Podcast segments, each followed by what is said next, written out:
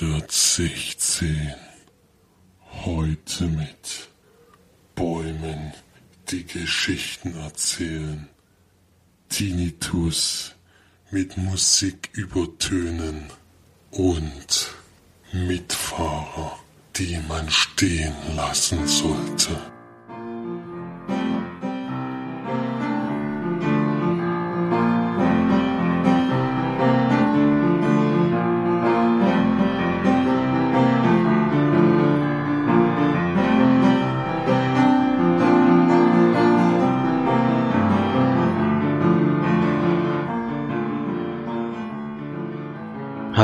Herzlich willkommen zur neuesten Sendung von uns Leinwandperlen. Hier sind diesmal für euch erstmal nur der Florian. Servus. Und ich bin der Felix und es gibt wieder einen geteilten Podcast aus zeitlichen Gründen. Ähm, da es gestern noch Kinobesuche und ja, Besuche in Irland gab, gab es nicht viel Zeit, um jetzt aufzunehmen und heute können wir es nur zweigeteilt machen, weil heute ja abends auch schon wieder eine Sneak ansteht. Glücklicherweise. So sieht's Ja. aus. Und deswegen beginnen wir jetzt mal zu zweit und machen später dann auch zu zweit weiter, um da auch noch die anderen Filme zu sprechen. Also kommen auf jeden Fall alle zu Wort. Jetzt aber erstmal wie immer, wie jede Woche, die Filmstarts, diesmal vom 13.07. und da haben wir wieder einen Film, der alles so ein bisschen überragt, ähnlich wie letzte Woche bei Ich einfach unverbesserlich 3, diesmal mit Spider-Man Homecoming. Das erste, der erste Solo-Auftritt von Tom Holland als ikonischer Spider-Man unter der Federführung der Marvel St- Studios. Da steht Ja. nur Solo-Führung, das stimmt ja schon überhaupt nicht. Wenn man den Ja. Trailer gesehen hat, ist er nicht wirklich Solo. Nicht ganz, es gibt wohl so einen Art Ziehvater, was dann eben Iron Man sein wird, was ich ein bisschen schade finde, weil ich immer noch finde, dass jeder Superheld sein eigenes Universum haben sollte, aber gut, damit muss man jetzt leben bei Marvel, da wird ja immer noch Mischmasch gemacht, da kommt, wer weiß, wie viele andere Superhelden da vielleicht noch auftreten, um da auch noch einzugreifen, ich weiß es nicht. Ja, würde mich eigentlich interessieren, aber ich weiß noch nicht so richtig, was das wird. Keine Ahnung. Ich, ich schaue mir nicht an. Also Spider-Man war wirklich, das ist ja schon die dritte Auflage in den letzten 15 Jahren oder so. dritte Auflage. Diesmal ist es Brauch aber ich nicht. wahrscheinlich gar keine Origin-Geschichte, weil irgendwie, weiß nicht, ob der dann jetzt wirklich nochmal am Anfang von der Spinne gestochen wird, äh, gebissen wird, meine ich, gestochen wird. nee, da kam ja schon im, ich glaube, diese Originalgeschichte kommt da nicht vor, der kommt jetzt irgendwie zurück von dem Einsatz von den Avengers, Avengers und heißen. Ich dachte, das spielt vor den Avengers-Teil. Nee, nee, nee. Das spielt immer. Naja, aber dann gibt es sozusagen die Geschichte nicht, wie er zu Spider-Man geworden ist. Das ist ja auch interessant. Naja, auf jeden Fall, ich würde ihn gerne gucken, aber ich weiß noch nicht so richtig. Es ist jetzt noch nicht so der Film, den es jetzt mich unbedingt reinzieht, vor allem weil es jetzt eben bei Marvel wieder ist. Ich war eigentlich einer der wenigen, die die Amazing Spider-Man-Reihe eigentlich ganz gut gefallen hat. Deswegen finde ich es ein bisschen schade, dass jetzt eben wieder mit einem neuen Hauptdarsteller losgeht und jetzt eben so ein Mischmasch wahrscheinlich wird. Naja, und dann als zweites, den Film werde ich nachher noch besprechen, weil ich den in der Sneak hatte, deswegen nur kurz der Titel, Berlin Falling. Dann Fallen, Engelsnacht, klingt schon wieder fast ähnlich, Fantasy-Drama im Stil der Twilight-Serie über die 17-jährige Lucy, die sich an ihrem Internat in einen gefallenen Engel verliebt. Aha, Oh, na, das ich. Twilight höre, da Mhm. weiß ich schon Da- mal, wo ich nicht reingehe. Da gehen schon alle Lichter aus, wenn du das hörst. Und, und dann bei dem Titel, äh, bei der Beschreibung dann auch noch, sieht nicht ganz so aus, als wäre das was für uns. Ja. Dann begabt. Die Gleichung eines Lebens. Ich glaube, ein Film, der in Freiburg in der Sneak lief, oder bin ich da jetzt, habe ich das jetzt falsch in der, Erinnerung? lief, der lief in Tübingen. So, in Tübingen. Okay, na gut, dann Beziehungsweise in Reutlingen. In Tübingen ist ja nicht, weil es da. Genau, wir kriegen ja jetzt Sneak News aus, aus Reutlingen, nicht mehr aus Freiburg. Da muss ich mich noch umgewöhnen. Ja, ist tatsächlich dieser Film. Wer da schon mal eine Kritik lesen will, kann bei uns in den Kommentaren gucken. Da hat die Steff nämlich diesen Film gesehen und hat ihn sehr hoch gelobt. Worum geht's in Kurzform? Drama um die hochbegabte Mary, die zum Mittelpunkt eines Sorgerechtsstreits zwischen Ersatzvater Frank und ihrer Großmutter wird. Ja, in der Kurzbeschreibung kann man jetzt wenig dazu sagen, aber auf jeden Fall Ja, war das sehr, wir können ja auch gleich ganz kurz auf den Kommentar eingehen. ja, kann man kurz drauf eingehen. Geht wohl um einen Gerichtsprozess, in dem es halt um das Sorgerecht dann geht. Und ein bisschen halt das Mädchen wahrscheinlich hin und her gezerrt wird zwischen den, zwischen Uma und der Onkel ist es, um den es da geht. Und es ist halt so, dass die Oma möchte gerne, die sind alles irgendwie so eine Familie von Hochbegabten und sie möchte gerne, dass das Kind gefördert wird. Mutter von ihr ist aber mit diesem Druck, der da dahinter herrscht, nicht klargekommen, hat sich das Leben genommen und wollte Tochter eben genau nicht in diesem Umfeld aufwächst, sondern ganz normales Leben führt. Und das versucht er irgendwie umzusetzen und die Oma mischt sich dann eben ein, weil ihr das nicht gefällt. So, mag ich es mal zusammen, zusammenfassen hier. Mhm. Ne, klingt auf jeden Fall interessant. Du hast ja heute auch noch die Möglichkeit, den das Sneak zu bekommen. Ja, würde ich auf jeden Fall nehmen. Denken, ja. Paris kann warten ist dann der nächste Film. Komödie. Luftig, leichtes Roadmovie über die gestresste Amerikanerin Anne, die gemeinsam mit dem Franzosen Jacques durch Südfrankreich reist und das französisches Wort und noch ein französisches Wort genießt. Ja. Da bin ich leider nicht begabt. Dann ein Film, den schon, der schon in Stuttgart in der Sneak lief, zum Verwechseln ähnlich. Französische Culture Clash Komödie um ein schwarzes Paar, das ein weißes Kind adoptiert und dabei auf ungeahnte Hind Hindernisse stößt. Was haben wir noch? Uh, da ist sogar noch ein bisschen was. Es laufen wieder sehr viele kleine Filme an. Auf der anderen Seite ist das Gras viel grüner. Schon ein deutscher Film, das kann man eigentlich schon am Titel erkennen, weil der schon wieder viel zu lang ist, aber naja.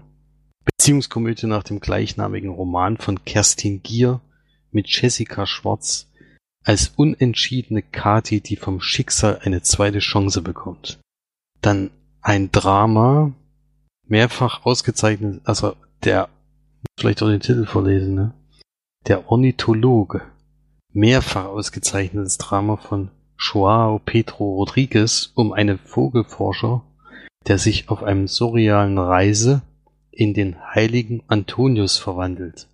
Dann Dark Blood Thriller. Letzter Film des jungen Schauspieltalents River Phoenix, der zehn Tage vor Vollendung des eigenwilligen Westerns an einer Drogenüberdosis verstarb. Sagt mir gar nichts. Was, wie heißt der? Dark Blood. Nee, ich meinte Schauspieler. River Phoenix. Sagt mir nichts.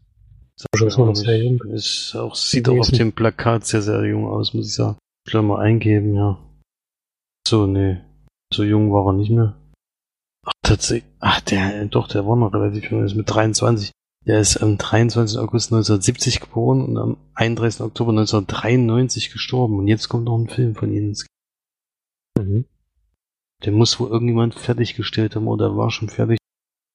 Und als letzter Film dieser Woche meine glückliche Familie, Familiendrama um die 52-jährige Manana, in eine eigene Wohnung zieht, um mehr Abstand zu ihrer Familie zu bekommen. Nicht jeder begrüßt die Entscheidung. Die letzten Filme waren alles leider sehr, sehr kleine Filme, die, wo man wirklich wenig Chancen hat, den in Kino zu sehen. Aber vielleicht gibt's ja irgendwo ein Programmkino mal zu sehen und vielleicht war ja was Interessantes dabei. Das Dark Blood ist schon irgendwie interessant, wenn der da. Gerade wenn es von 1993 ist. 1993 ist der Film Das ist schon was Besonderes, wenn der jetzt erst ins Kino kommt. Dann gebe ich damit weiter an die Filmcharts. Ja, diesmal wahrscheinlich ein bisschen veraltet, wenn die Folge rauskommt, aber egal. Ich habe noch keine neuen Zahlen. Vom 29. Juni bis 2. Juli. Platz 5 ist immer noch Wonder Woman, gefallen von der 3. Platz 4 geblieben, Pirates of the Caribbean. Platz 3 der einzige Neueinsteiger, Girls Night Out. Bisschen erschreckend viele Besucher der Also den Trailer fand ich ziemlich scheiße. den Film will ich schon mal nicht sehen. Platz 2 Baywatch, noch ein Film, den ich nicht sehen will. Und dann noch die 1 Transformers, The Last Night. Hm. Immer noch Transformers, ja. Hält sich oben, aber es ist. Ja, der wird jetzt diese Woche fallen. Diese Woche wird er auf jeden Fall fallen und mit Spider-Man, denke ich mal, ist er auch schon der nächste Kandidat, der ihn noch weiter nach unten verdrängen wird. Gehen auch gerade nicht allzu viel ins Kino, ja. Das ist abzusehen, ja. Ja. Halt auch sehr warm draußen. Zum Thema Dark Blood habe ich jetzt auch noch was gefunden. Und zwar ist der wirklich während der Dreharbeiten verstorben, der Hauptdarsteller. Und deswegen konnte der Film nicht fertiggestellt worden, werden. Und das, die Produktionsfirma hat den Film endgültig auf Eis gelegt. Und im Jahr 2012 hat dann George Slicer, ein Regisseur, äh, im niederländischen Crowdfunding äh, Geld erfragt, um diesen Film noch fertigzustellen. Es gab wirklich 69 Spender, die 17.000 Euro gespendet haben und der hat dann den Film so beendet, dass er per Voice-Over diese Szenen einspricht, die wohl dazwischen gewesen wären, die jetzt noch fehlen, weil er eben verstorben. 80% des Films ist fertig und der restliche Szene ist mit der Stimme vom Regisseur per Voice-Over hinzugefügt worden. Hm, dann muss aber doch dieser Firma den Film erstmal abgekauft haben. Der nicht ganz billig gewesen sein wahrscheinlich. Das weiß ich natürlich nicht, wie das dann gelaufen ist. Vielleicht ist das auch diese dieses Crowdfunding, was er da zusammengesammelt hat, eigentlich dafür gewesen. Ich habe keine Ahnung. Ja, für 17.000 Personen, wo ich gekriegt habe. Ja, man weiß ja nicht, es ist ja ein ganz, ganz kleiner Film, ob da. Ja, vielleicht haben sie noch welche verschenkt, weil sie mir nicht mehr gemacht haben. Vielleicht haben sie auch für den obligatorischen Euro oder sowas, das steht jetzt hier nicht dabei, wie das da abgelaufen ist. Auf jeden Fall lief er schon, ist er seit 2012 schon fertig. Die niederländischen Spender haben auch alle, alle schon gesehen, weil die eben eine DVD gekriegt haben und sonst läuft er bis jetzt, lief er immer nur auf Filmfestivals bis jetzt. Unter anderem auch bei den Filmfestspielen in Berlin gezeigt. Ansonsten ist er noch nirgendwo zu sehen gewesen. Hm. Ja, auf jeden Fall interessantes Thema. So ein, so ein Film ist natürlich schon interessant, wenn da äh, drumherum schon passiert ist, dass der überhaupt erstmal erscheint. Ja. Gut, dann waren wir natürlich in der Sneak und Florian war am Montag in Suhl und hatte da einen wunderschönen Film. Das weißt du noch gar nicht. Weiß ich noch gar nicht, aber so ein bisschen ja, mal gucken. Ich bin gespannt, was du davon erzählst. Was hast du denn überhaupt gesehen? Ich habe Baby Driver gesehen. Film von Edgar White. Von Felix habe ich erstmal drei Stinkefinger geschickt bekommen, nachdem ich geschrieben habe, welcher Film weil, weil Felix ihn auch gerne sehen wollte. Donnerstag konnte er nicht mehr kommen, denn er ist ja jetzt am letzten Donnerstag schon angelaufen. Nee, das stimmt nicht. Ach so, stimmt nicht.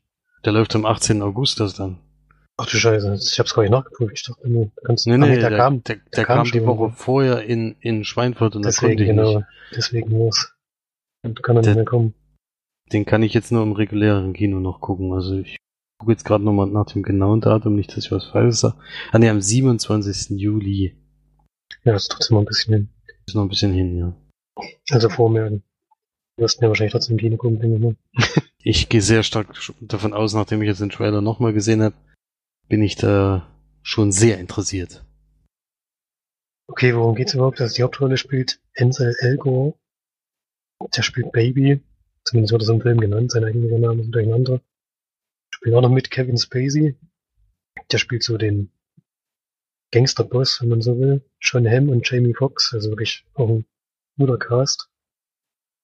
Und es geht drum, Baby ist ein ja, so ein Fluchtwagenfahrer, kann man sagen.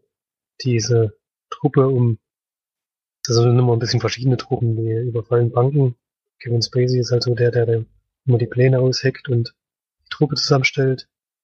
Baby hat er sich halt als sein Fahrer auserkoren, der wirklich halt von jedem Überfall auch entkommen kann, obwohl keine Ahnung, wie viele Polizeiautos in nun sind. Ganz geräuschlos gehen die Überfälle ja immer nicht, nicht ab. Aber er hat halt so einen Fahrstil, der, mit dem er schwer zu fangen ist, sagen so. Und darum geht's auch relativ großen Teil des Films. Ein bisschen besonders ist noch, ähm, Baby ist weise, die Eltern sind bei einem Autounfall ins Leben gekommen und saß da auch mit im Auto und hat seit dem Unfall einen Tinnitus. Und hört deswegen durchgängig Musik, um den Tinnitus zu übertönen. Und was halt wirklich das Besondere bei dem Film ist, dass halt diese Musik, die er hört, mit in Inszenierung eingebaut werden. Zum Beispiel, ähm, er macht halt immer so Aktionen während der Musik. Zum Beispiel mit dem Auto oder auch wenn sie einen Überfall machen wollen oder seinen Flugwagen fahren, dann fährt er nicht gleich los, sondern muss erstmal seine Musik an der richtigen Stelle zum Laufen bringen, um in der richtigen Stimmung zu sein, um auch genug Adrenalin sozusagen zu bekommen, um jetzt wieder abhauen zu können. Und ja, das ist halt ganz schön mit eingebaut und der Soundtrack ist schon sehr, sehr cool, das kann man schon sagen. Gibt noch eine Liebesgeschichte, die nicht so schön erzählt ist wie der Rest des, des Films. Bisschen sehr übertrieben, bisschen viel zu kitschig für mich, fand ich die. Allem zum Ende hin dann. Der Film macht leider auch an der falschen Stelle einen Cut, hätte eine Szene früher Schluss machen sollen. Bisschen schade. Das kann man auch sagen. Achso, es geht noch darum, dass Baby dann an einem bestimmten Zeitpunkt gerne aussteigen möchte aus dieser Truppe. Es gibt einen Grund, warum er ganze Zeit dabei ist. ist vielleicht nicht, nicht so hundertprozentig freiwillig, was er da macht. Auch wenn er ordentlich Geld damit verdient. Und er möchte aussteigen, aber wird eigentlich dann im Gegensatz dazu mehr und mehr in die ganze Sache reingezogen durch verschiedene Sachen, die passieren, die ich jetzt natürlich noch nicht verraten möchte, was ihm irgendwie fast unmöglich macht, seinen Plan umzusetzen, da irgendwie aus dem Schlamassel wieder rauszukommen. Ja, ist ein Actionfilm ein bisschen schade, fand ich, dass der nicht hundertprozentig weiß, ob er jetzt auch Komödie sein will oder nicht. Es gibt ein paar witzige Szenen, sind aber relativ wenig. Hauptaugenmerk liegt dann doch auf der Action. Und zum Schluss wird er sogar relativ blutig. Hab ich gar nicht mehr damit gerechnet. Denn am Anfang ist es doch eher, ich will nicht sagen seicht oder so, aber es ist nicht wirklich brutal. Und zum Ende hin geht's dann doch noch ein bisschen, bisschen mehr zur Sache. Das hat mich ein bisschen überrascht. Ja, aber auf jeden Fall ein sehr, sehr guter Sneak-Film, den man sicherlich auch so mal im Kino gucken kann. Actionfilme gehen eigentlich immer im Kino ganz gut. Aber dass es siebeneinhalb von zehn Leinwandperlen geben. Ist jetzt kein Riesenkracher oder so, aber schon ein Film, der ein bisschen was anderes macht als andere Filme. Das allein schon durch diese Geschichte mit der Musik hat halt so ein bisschen so ein Alleinstellungsmerkmal. Und schon deswegen lohnt es sich auch, den sich anzuschauen.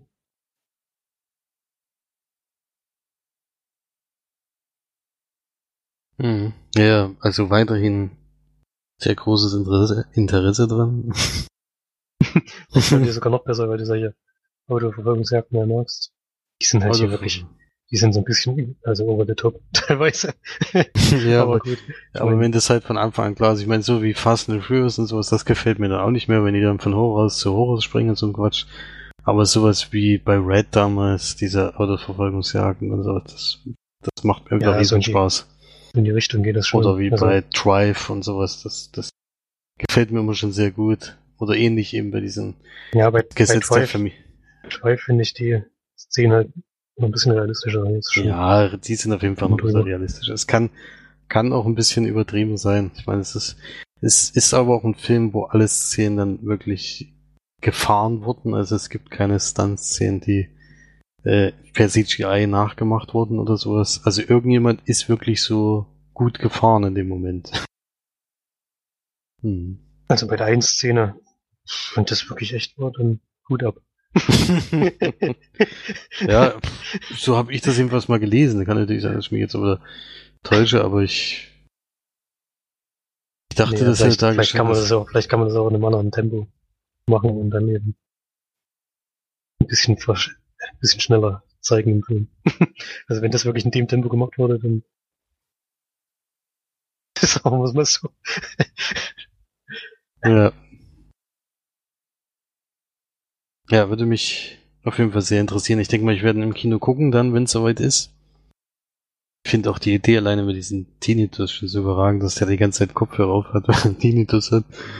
Das ist einfach nur dazu da ist eigentlich, damit er sehr cool aussieht die ganze Zeit mit seinen verschauerten Kopfhörern und dann schaffen die tatsächlich dann noch irgendwas Sinnvolles dahinter zu klemmen, damit das auch äh, Ja, Ja, da glaube ich, auch- warum das macht. glaube ich auch die ganze Zeit eine Sonnenbrille drauf. Das hat Mhm. ja dann wirklich wenig mit ihnen tun. Ja, gut, das stimmt. Das ist ja wirklich Das dann nicht, aber das mit den Kopfhörern erstmal zu erklären, ist natürlich trotzdem schön, weil manche haben ja einfach irgendwelche Macken und das wird einfach so hingestellt und hier wird jetzt mal gesagt, warum was los ist, auch wenn das jetzt nicht die grandioseste Idee überhaupt ist, aber so finde ich das immer ganz interessant und vor allem lustig.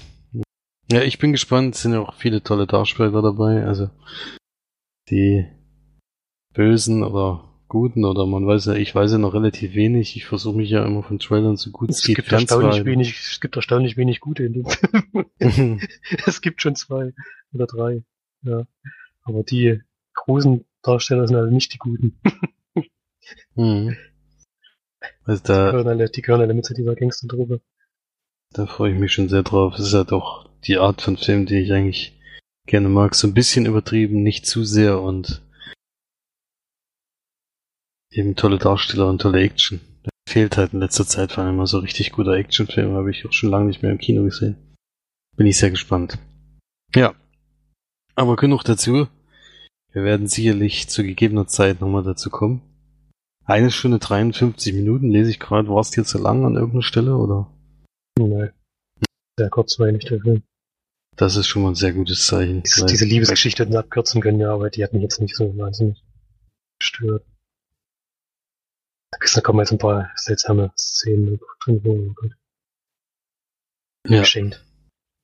gucke ich mir auf jeden Fall an. Und ich komme zu meinem Sneak-Film. Am Donnerstag war ich in Schweinfurt und da da die Woche davor der Film lief, wo ich leider nicht gehen konnte, ähm, musste ich mich darauf einstellen, dass es eben nicht dieser Film wird, sondern ein ganz anderer Film, der jetzt gerade am Donnerstag dann anläuft.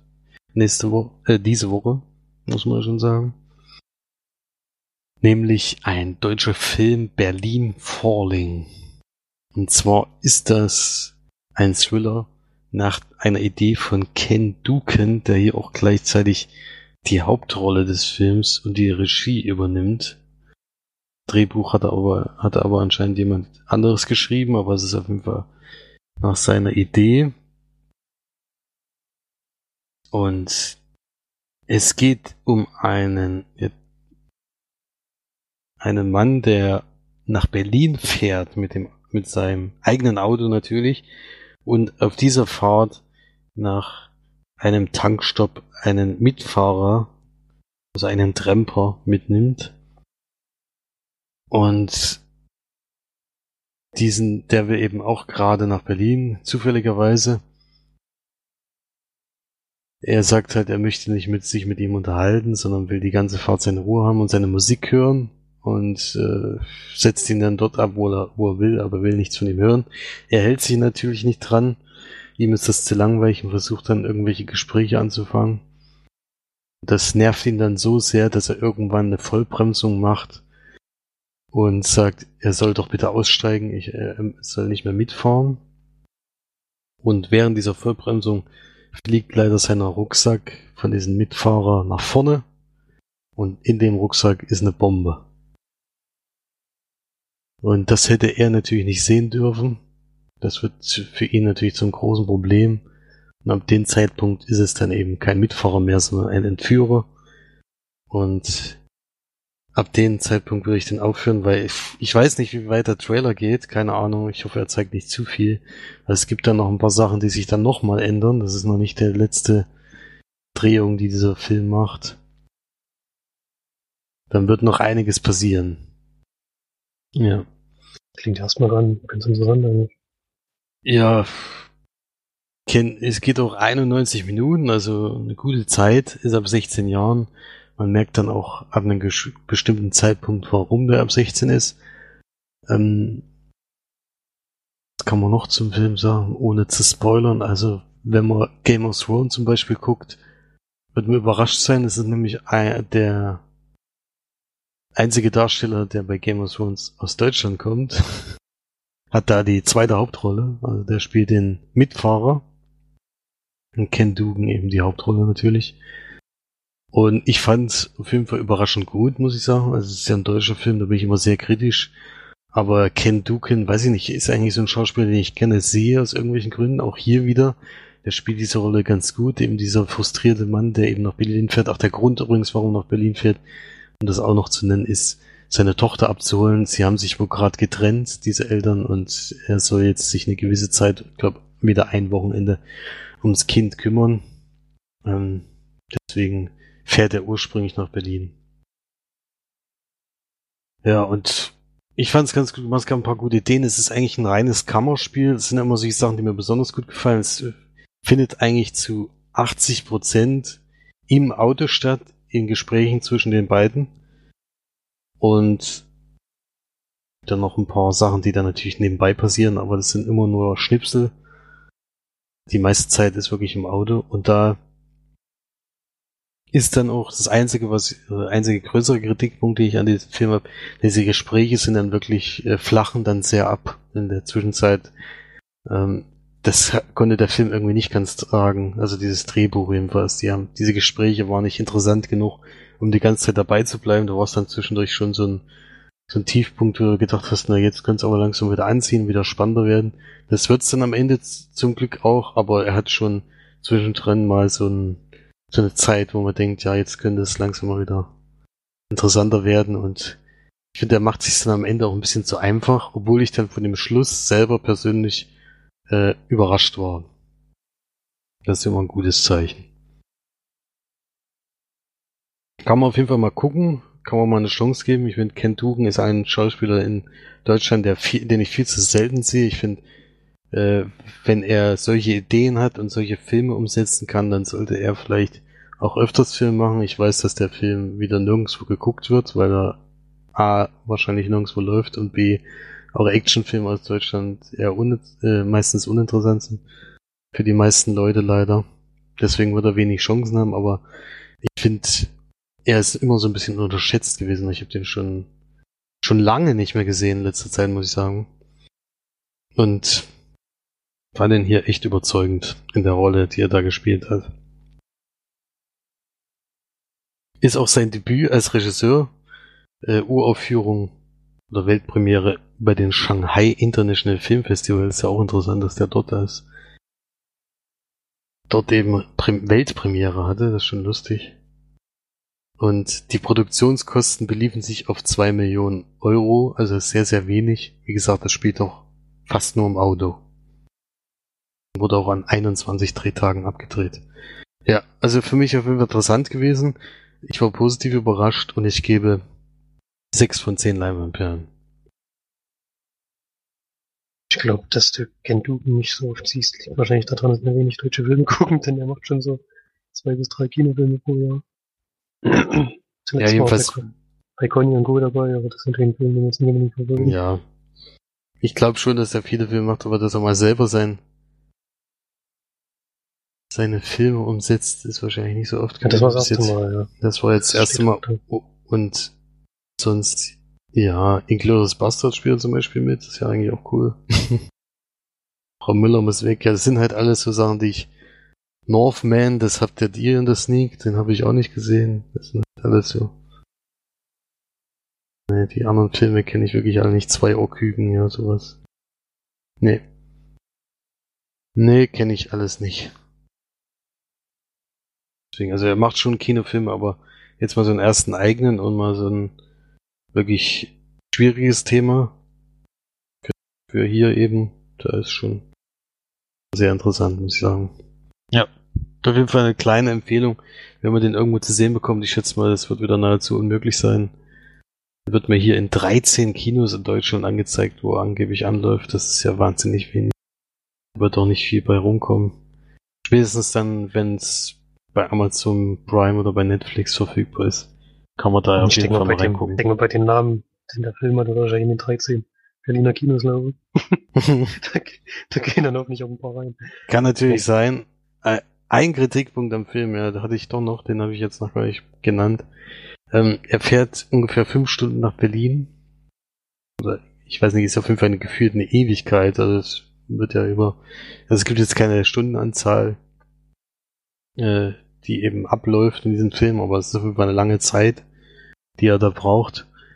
Und er holt da seine Tochter ab, um mit ihr das Wochenende zu verbringen, aber es gibt irgendwie keinen Grund, warum die Tochter nicht mit dem Zug dorthin kommt, wo sie, wo er wohnt. Zu jung. Ja, die Mutter fährt ja mit.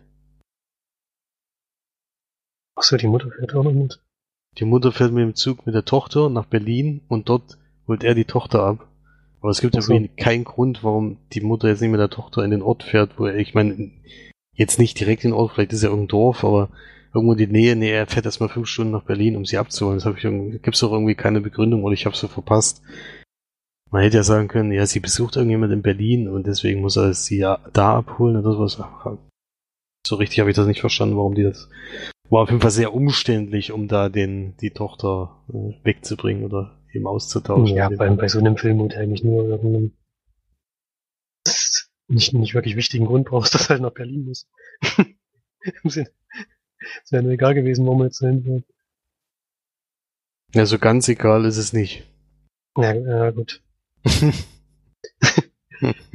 Aber ist egal. Es, es hat schon irgendwie, es ist, hat schon eine Bewandtnis, äh, warum das eben in Berlin alles stattfindet. Aber warum sie ursprünglich eben sagen, ja, wir treffen uns in Berlin, um dort eben die, dass er die Tochter dann von dort aus kriegt, da gibt's irgendwie keinen richtigen Grund dafür. Deswegen habe ich nicht so ganz verstanden. Dass, dass es ohne das Ganze den ganzen Film nicht geben würde, ist mir auch klar. Also, aber das ist halt wieder sowas, was einfach weggelassen wurde oder ich habe es einfach verpasst an irgendeiner Stelle. Keine Ahnung. Ja. Aber das ist jetzt auch kein Kritikpunkt, wo ich jetzt Punkte abziehen würde. Das war das Einzige, was mich an der Story so ein bisschen verwundert hat. Ja. Aber naja, du hast ja noch einen weiteren Kinofilm gesehen und auf den bin ich jetzt sehr gespannt, weil das ja bisher mein Lieblingsfilm 2017 ist. Ich bin also bis jetzt immer noch und ich weiß, kann mir auch nicht so ganz vorstellen, ob der dieses Jahr noch überholt wird. Ich hoffe es natürlich, weil dann wäre es ja noch ein besserer Film als den, den, den du jetzt besprichst, aber ich bin gespannt, was du zu sieben Minuten nach Mitternacht sagen wirst. Erstmal finde ich es sehr, sehr schön, dass ich noch im Kino sehen konnte. Der ist ja nun schon wirklich eigentlich schon lange wieder raus aus dem Programm. Kam jetzt aber in Meiningen nochmal als besonderer Film. Die haben da immer so eine Reihe. Ich glaube Mittwoch und Sonntag oder Donnerstag und Sonntag öfter auch noch. Nächste Woche nicht, aber danach nochmal zwei Wochen lang. Jeweils an diesen beiden Tagen. Also wer aus der Nähe von Meiningen kommt, könnte sich das mal antun. Äh, sieben Minuten nach Mitternacht. Regie hat geführt Juan Antonio Bayona, ein Spanier. Zum Beispiel das Weiß Neues gemacht, auch ein Film, der mir ziemlich gut gefällt. Der Impossible habe ich noch nicht gesehen. Und dann jetzt halt sieben Minuten nach Mitternacht. Geht um einen kleinen jungen Connor. Der wird gespielt von Louis McDougall. Also der Film spielt in, ich glaube in London, kann das sein? Nee, also irgendwo in Mhm. England, glaube ich. Nee, in England, aber auf dem Land, ne? Irgendwo. Ja, auf dem Land, London stimmt glaube ich nicht, ne? Seine Oma spielt Sigourney Weaver und seine Mutter Felicity Jones. Und es geht darum, dass der Junge einerseits hat er immer Probleme in der Schule, wird gehänselt von den anderen, beziehungsweise auch körperlich angegriffen. Und andererseits ist seine Mutter schwer krank. Kann schon so weit gehen, dass sie im Sterben liegt. Und letzte Versuche noch eine Heilung herbeizuführen ähm, werden noch unternommen, aber sind halt sehr, sehr unwahrscheinlich. Und in dieser Zeit hat er immer einen bestimmten Albtraum, der auch mit seiner Mutter was zu tun hat. Und dann ist es so, dass er in der Nacht, ich glaube, wieder diesen Albtraum hat, danach aber aufwacht. Und um sieben Minuten nach Mitternacht bestimmt, äh, passiert was Bestimmtes, nämlich der Baum, der sich auf dem Friedhof vor seinem Wohnhaus befindet, erweckt zum Leben. Das ist eine Eibe. Und diese Eibe kommt auch zu ihm und fängt eigentlich nur an, sich mit ihm zu unterhalten und ihm mitzuteilen, dass er ihm Geschichten erzählen möchte. Drei, nämlich drei Geschichten. Nach diesen drei Geschichten wird er soweit sein, dem Baum eine vierte Geschichte zu erzählen, die ihm in bestimmten Situationen helfen wird. So ein bisschen schwierig zusammenzufassen, glaube ich. ich weiß gar nicht mehr, wie du hingekriegt hast. So etwa in dieser Art, weil ich es jetzt mal zusammenfassen. Ja. Und dann Ja, die- Szenen, An dem Punkt mit diesen drei Geschichten habe ich dann auch immer aufgehört. Wo die drei, ich werde jetzt drei Geschichten erzählen und dann erzählst du mir eine und dann den Punkt habe ich dann auch. ja, viel weiter will ich jetzt auch nicht erzählen. Ich könnte vielleicht noch sagen, dass diese drei Geschichten halt so eine Art Märchen sind. Aber viel weiter braucht man jetzt nicht gehen. Ne? Und das sehen wir dann auch, ja. Das zeigt der Film. Und der zeigt auch noch ein bisschen natürlich die Lebensgeschichte des Jungen weiter. Er hat noch einen Vater, der in- inzwischen in Amerika lebt und mal zu Besuch kommt zwischendurch. Und es gibt halt auch immer wieder Konflikte zwischen einzelnen Parteien, wenn es darum geht, wie es mit dem Jungen weitergehen könnte, falls die Mutter wirklich sterben sollte. Darum geht's noch so ein bisschen. Ja, das ist ein sehr, sehr, sehr, sehr besonderer Film. Es liegt einmal daran, dass er einfach unglaublich fantasievoll inszeniert ist. Diese Märchengeschichten, die, die werden so schön ähm, erzählt und auch bildlich dargestellt. Sowas habe ich wirklich schon lange nicht gesehen. Dann ist es so, dass der Junge auch so ein bisschen künstlerisch begabt ist, genauso wie die Mutter. Und sehr viel zeichnet. Und immer auch in so einer kleinen Traumwelt lebt, den ganzen Tag lang. Was auch sehr, sehr schön inszeniert ist. Und was mir sehr gut gefallen hat, ist die, die vielen weichen Übergänge zwischen den Szenen. Es wird immer, sind gar keine richtigen Schnitte, sondern es wird immer so ein bisschen der einen Szene rausgeblendet und im fließenden Übergang die nächste Szene reingeblendet. Das hat mir sehr, sehr gut gefallen. Man, ähm, dadurch hat der Film halt so ein, ja, so ein bisschen so ein Eindruck von, von einem langen halben Traum oder so. Was er teilweise auch ist. Und ich fand ihn auch sehr, sehr berührend. Er erzählte diese Geschichte mit der Mutter relativ, also fast komplett kitschfrei, sondern sehr, sehr berührend. Hat auch einen ganz schön Klus im Holz die meiste Zeit. vor vor allem dann, wenn es zum Ende hinzugeht. Wirklich ein sehr, sehr besonderer Film. Also wer den noch im Kino sehen kann, gibt wirklich nicht so sehr viele Filme, bei denen man das sagen kann, aber bei dem Film lohnt es sich wirklich hundertprozentig, den im Kino zu sehen. Weil er einfach ähm, sehr, sehr, sehr, sehr schön aussieht. Sehr, sehr besonders gemacht ist. Und die Musik passt auch dazu. Die Musik fand ich auch sehr, sehr schön. Also ein rundum gelungener Film. Für mich auf einer Stufe mit meinem besten Film bisher dieses Jahres. So. Manchester by the Sea, genau. Und ich gebe auch die gleiche Punktzahl, 9,5 von 10 Leinwandperlen. Hat mich doch sehr, sehr mitgenommen. War schon schön. Mhm, das stimmt. Ja, also für mich auch die große Überraschung, die dieses Jahr bis jetzt. Ich das sehr genossen, ist ja auch noch ein Buch. Buchverfilmung, das ist sowieso immer nicht so einfach, aber ich, wie das inszeniert war und alles, das bleibt einfach in Erinnerung und das äh, ist auch ein Film, den ich unbedingt mal wiedersehen will, obwohl es eben so eine dramatische Geschichte Ja, also eine ganz große Empfehlung für diesen Film, wenn man es jetzt im Kino eben nicht mehr geschafft hat. Guckt den auf jeden Fall im Streamingdienst dann oder kauft ihn euch auf Blu-ray. Es lohnt sich wirklich für diesen Film das Geld auszugeben. Gut. Das war's dann zum Kinofilm, sonst war's ja nicht nochmal im Kino, ne? Dann Nee. hast du noch zwei Sachen auf Blu-ray gesehen oder eben im Streamingdienst. Ich habe eine Sache noch auf Blu-ray gesehen und ich kann es kurz machen, deswegen grätsch ich mal zwischen rein. Ich habe nämlich einen alten Film gesehen mal wieder. Ich habe ja äh, unter anderem auf der Leihliste viele alte Actionfilme oder Filme von bekannten Schauspielern, die ich eben noch nicht kenne und die mich einfach interessieren, weil die immer mal gelaufen sind, aber irgendwie habe ich es nie geschafft, die entweder komplett zu gucken oder überhaupt zu gucken und der Film gehört da definitiv dazu. Da schaltet man immer zwischendurch rein und denkt, na eigentlich will ich den Film im Ganzen sehen und nicht nur Ausschnitte. Deswegen habe ich mir den dann doch mal auf die Leihliste jetzt getan. Gibt's auch in zwei Fassungen. Ich schätze mal im Fernsehen wird die FSK 16 Fassung gezeigt. Für mich gab's dann die FSK 18 Fassung. Die ungeschnittene. Das hat man auch gesehen an manchen Stellen, obwohl das natürlich mit heutzutage nicht mehr ganz so zu vergleichen ist. Es geht um Passagier 57 von 1992 mit dem unglaublichen Wesley Snipes in der Hauptrolle. Wegen dem kam er auf die Liste, oder? nee, der, der kam wirklich auf der Leihliste, weil ich ihn eben noch nicht kannte. Also ursprünglich hatte ich, hatte ich einfach nach Film geguckt, die eben in der Zeit rauskam, so in den äh, 80er und 90er Jahre, die ich eben noch nicht kenne, weil wir da wirklich relativ viel damals geguckt haben. Da, da dachte ich eigentlich, ich kenne schon ziemlich viel, aber wenn ich jetzt die Leihliste angucke, ist da doch noch einiges dabei, was ich noch nicht kenne. Und unter anderem ist dieser Film dabei gewesen. Das ist ein Action-Thriller von Regisseur Kevin Hooks.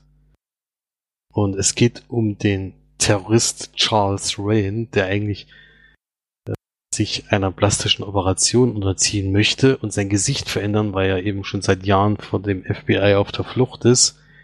Und das Krankenhaus wird allerdings umstellt. Also sie haben irgendwie mitbekommen, dass er sich da gerade operieren lassen will.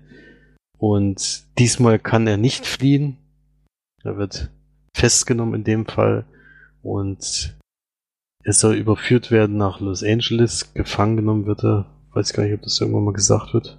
Wahrscheinlich, aber ich habe es einfach verpasst. Äh, auf jeden Fall muss er dann von einem bestimmten Ort nach Los Angeles fliegen. Und da kommt dann Wesley Snipes auch ins Spiel, denn er ist in Florida ein Sicherheitsexperte für äh, für Flugzeugpersonal, weil es eben öfters mal Entführungen gibt, wo äh, ja Terroristen oder eben welche die Geld erpressen wollen, Flugzeuge entführen und wie sollen Stewardessen oder eben Piloten mit solchen Situationen umgehen, was sollen sie da machen? Das ist eigentlich seine Aufgabe und er ist da sehr gut in seiner äh, in, in dem Job und soll dann eben befördert werden und fliegt dann eben auch gerade zu dem Zeitpunkt nach Los Angeles. Denn das, was auch wieder komisch war bei dem Berlin Falling, wo eben die nach Berlin fahren, um sich da zu treffen und das Kinder, das Kind weiterzugeben, ist hier eben, dass das der höchstgradige Schwerverbrecher, der schon mehrere Bombenanschläge und hunderte Millionen von Leichen wahrscheinlich hinterlassen hat, dann in einem Flugzeug mit anderen normalen Flugzeuggästen mitfliegen darf, um dort eben dann nach Los Angeles zu kommen und aufpassen tun zwei FBI-Agenten auf den. Fand ich irgendwie sehr schwammig, das Ganze. Ich glaube, das würde sonst nicht passieren. Und da kommt es natürlich während des Flugs zu dem, was es, was man eigentlich vorausahnen könnte, wenn man Actionfilme schon gesehen hat, sind natürlich mehrere Mitstreiter mit an Bord von ihm, die sich natürlich, die die FBI-Agenten ziemlich zügig erledigen und dann kommt es eben zu dieser Entführung und John Cutter, also Wesley Snipes, muss natürlich eingreifen. Ja.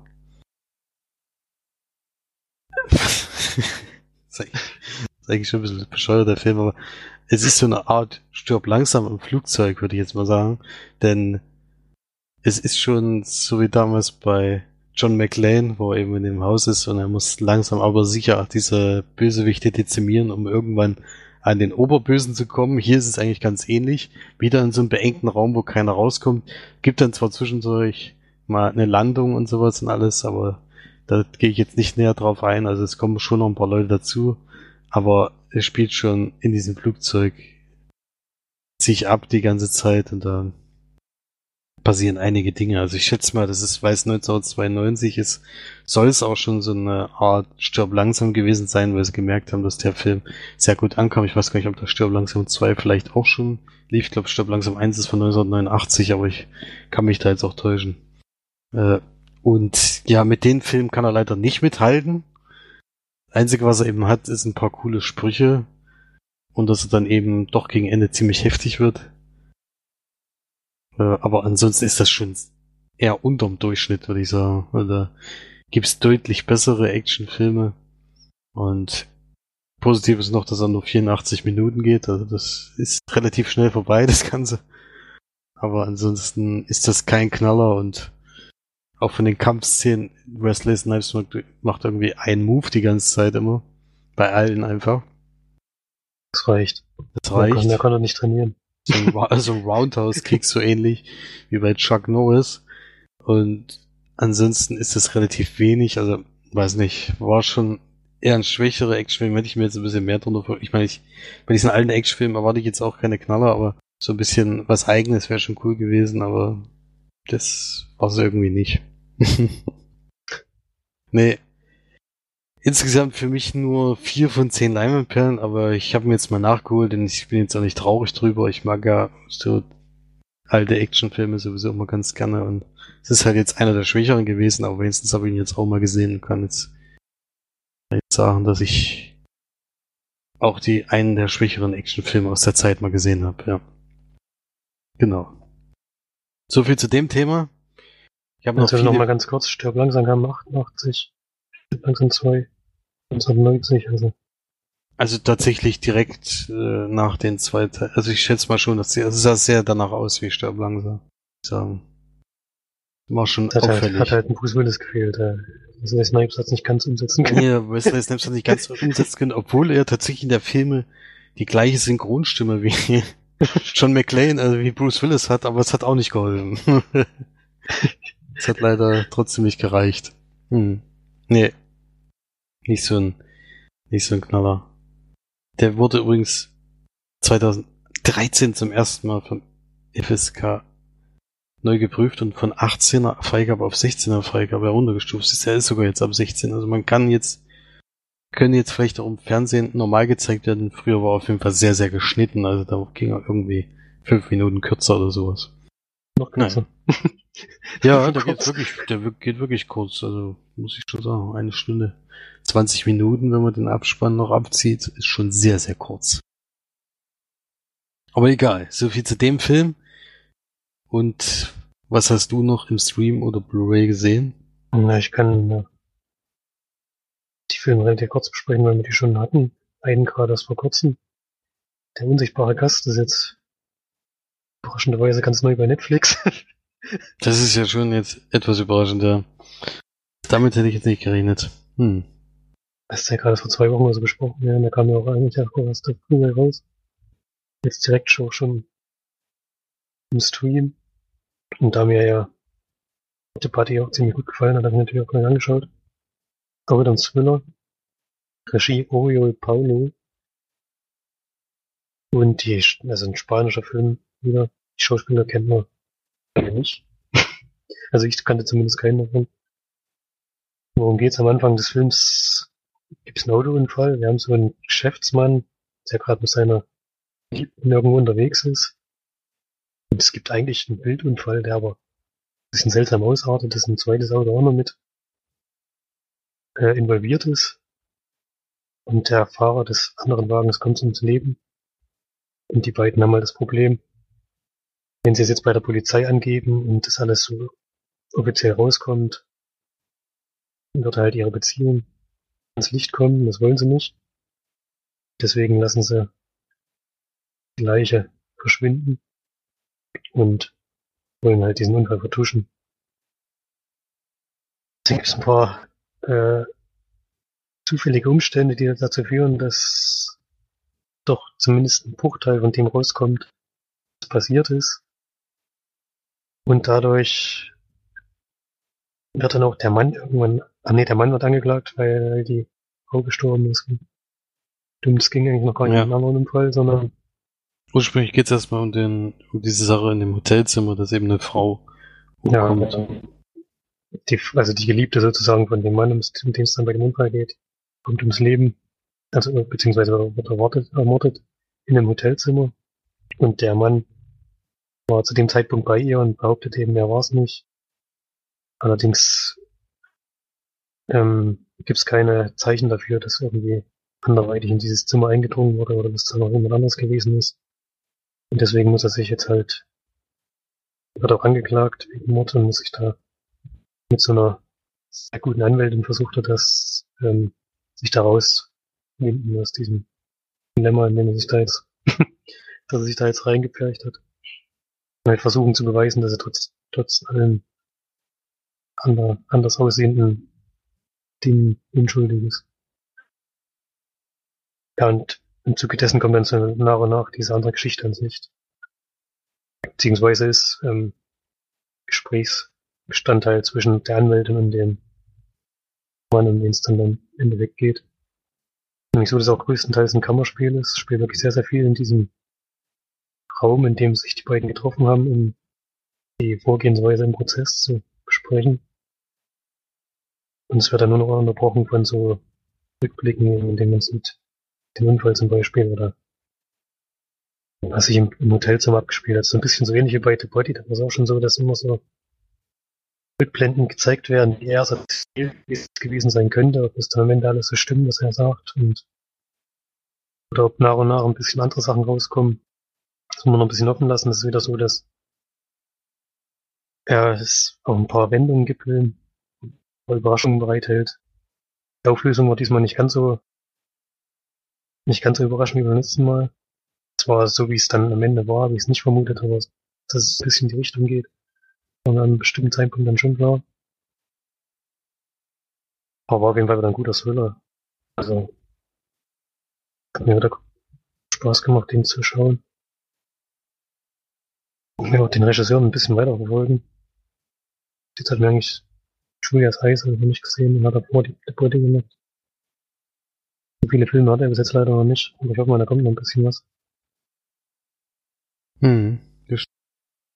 Ist auf jeden Fall ein gutes Drehbuch. Also er hat auch wieder das Drehbuch geschrieben, genauso wie bei dem anderen Film auch schon.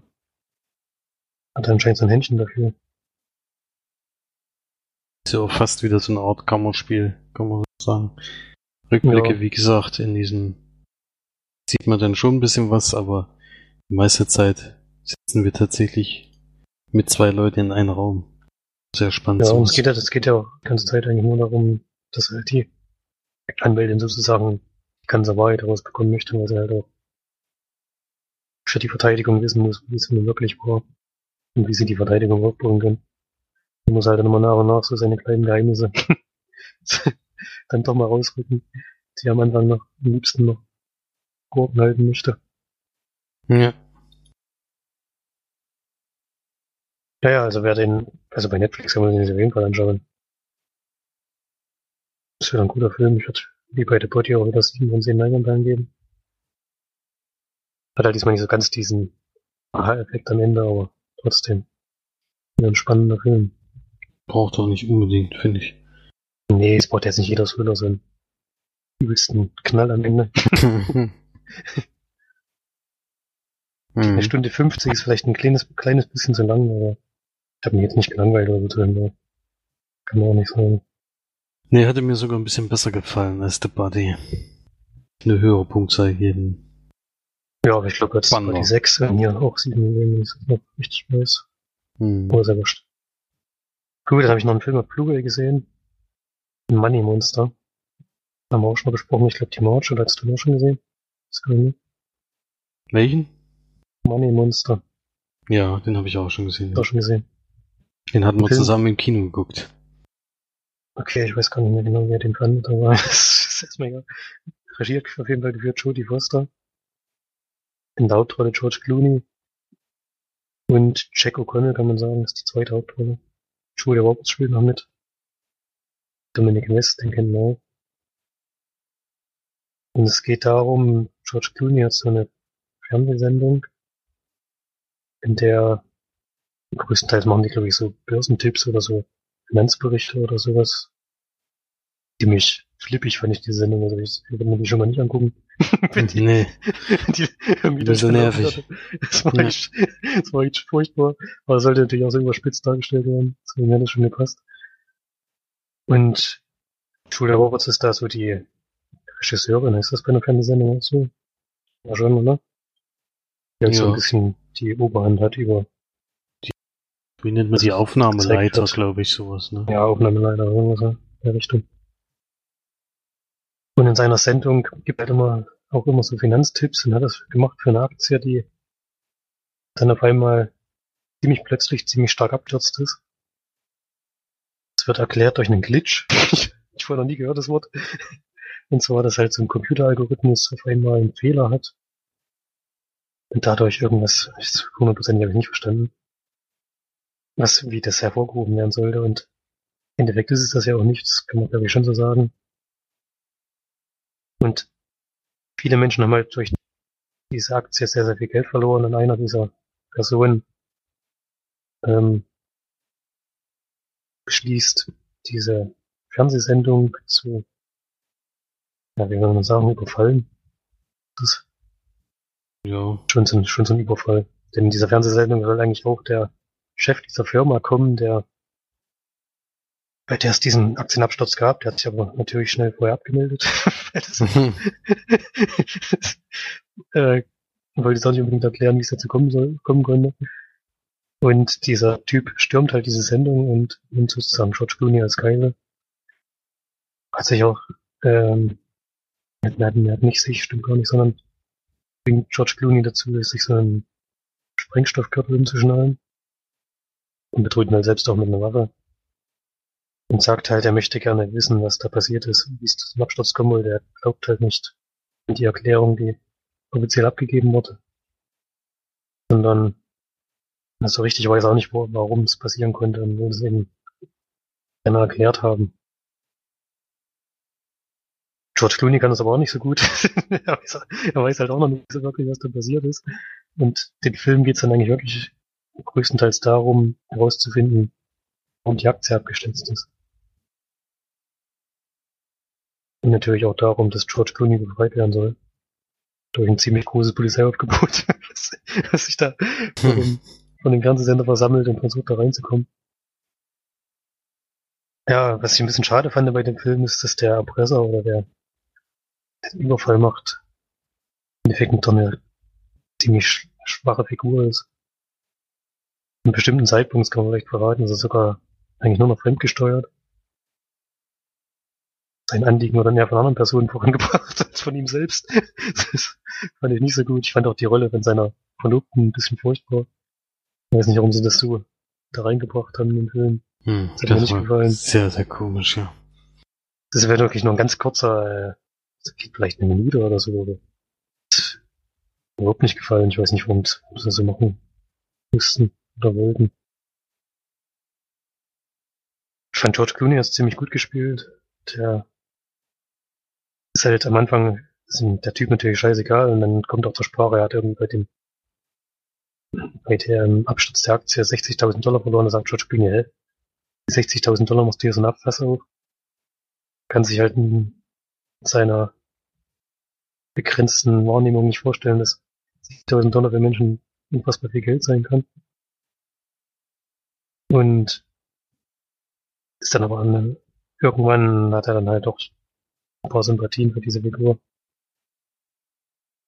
Ja. War nicht so ganz durchgängig spannend, leider, der Film. Hängt in der Mitte immer ganz schön durch. Die Auflösung fand ich dann eigentlich ganz gut gelöst. Auch der Schluss des Films hat gepasst.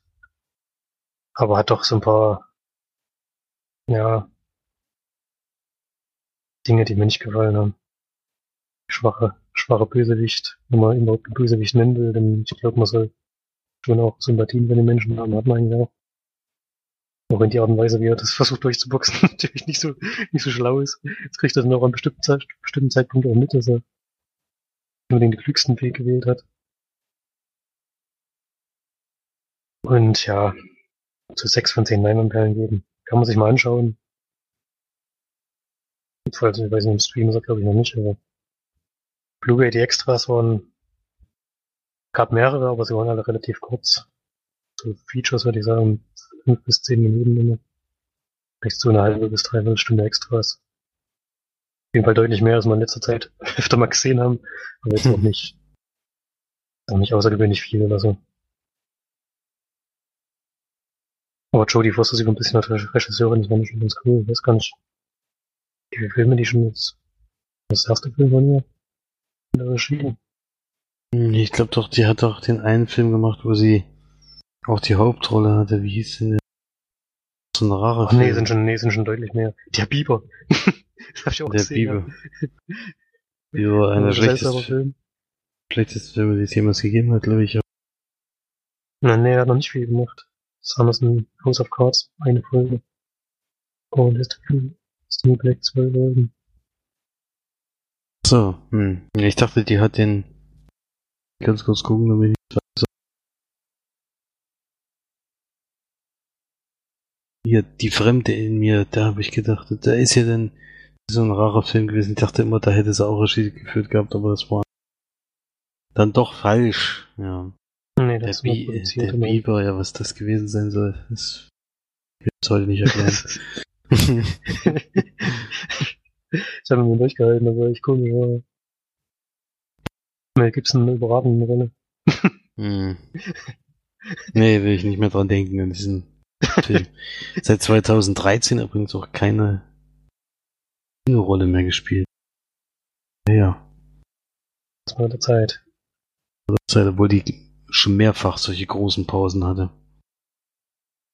Ja, sie macht halt auch wirklich, wenn man so durchguckt, es sind wenig schlechte Filme dabei. Sie sucht sich da schon genau raus. Mit Van Bieber ausklammern. In Ansonsten New York Mom kenne ich jetzt auch aus. nicht. Die Insel der Abenteuer war auch nicht so toll, aber Inside Man natürlich, was da Sachen dazu. Panic Ja, sind schon viele gute schon Filme Wahnsinn. Also die hat schon eine sehr gute Filmauswahl getroffen. Das Schweigen der Lämmer. Kann man auch nichts mehr dazu sagen, ja. Ist schon erstaunlich. Ja. Ja, gute, ich, uns hat er ein bisschen besser gefallen, aber ich schätze mal, das war einfach im Kino. Das äh, vielleicht einfach mal ein bisschen mehr. Im Nachhinein, wenn man so ein bisschen genauer drüber nachdenkt, gibt es schon ein paar Kritikpunkte, die man setzen kann, aber wir hatten auch nur einen Punkt mehr gegeben als du. Also so dass wir jetzt überschwänglich gewesen wären, aber ein bisschen besser als die hat er uns anscheinend trotzdem gefallen. Ja, ist schon spannend, aber in der Mitte bin ich immer ein bisschen durch. Am Ende gibt es noch ein paar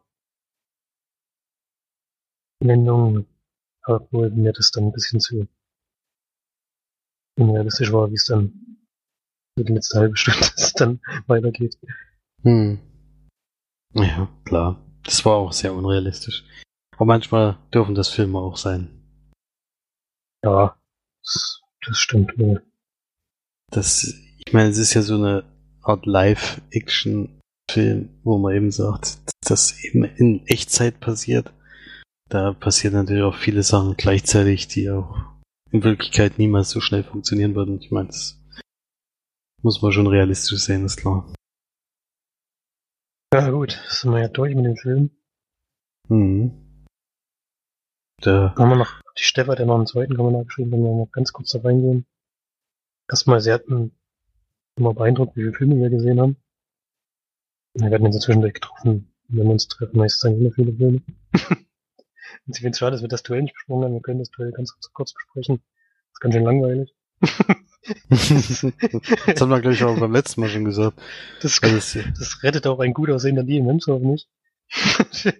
man kann sich auch darüber streiten, ob der gut oder schlechter sieht. Also, In dem da wir Film jetzt ist es nicht unbedingt, Megapart. da uns Männer jetzt nicht so unbedingt interessieren, ist es jetzt auch nicht unbedingt ein Grund, einen Film zu besprechen, wenn er uns nicht gefällt. Es war auch noch ein Woody Harrison drinne, den ich sonst eigentlich immer toll finde als äh, Darsteller. Und das hat aber auch nicht geholfen. Nee, es hat nichts geholfen. Also jetzt wirklich anderthalb Stunden eigentlich Leerlauf, bevor dann mal was passiert. Das ist dann zwar ziemlich explizit und heftig und finde ich auch ganz gut gemacht, aber bis dahin schleppt sich dieser Film wie die meisten Western einfach und da passiert einfach nichts. Das stimmt leider. Und der geht Okay. ziemlich lange sogar. Ich glaube, fast zwei Stunden. oder so. Aufgrund dessen, dass wir letzte Woche eh schon so wahnsinnig viele, viele Filme besprochen haben, sind wir erst gar nicht auf diesen Film groß eingegangen, außer eben auf diese wahnsinnig guten Extras. Die sehr enttäuschend waren. Ja. Das stimmt, ja. Bei Passagier Dann- 13, übrig- äh, Passagier 13 sage ich mal, Passagier 57, gab es übrigens auch keine Extras, aber bei 1992 kann ich das noch stehen. Es war auch nur eine DVD, es war keine Blu-ray. Hm.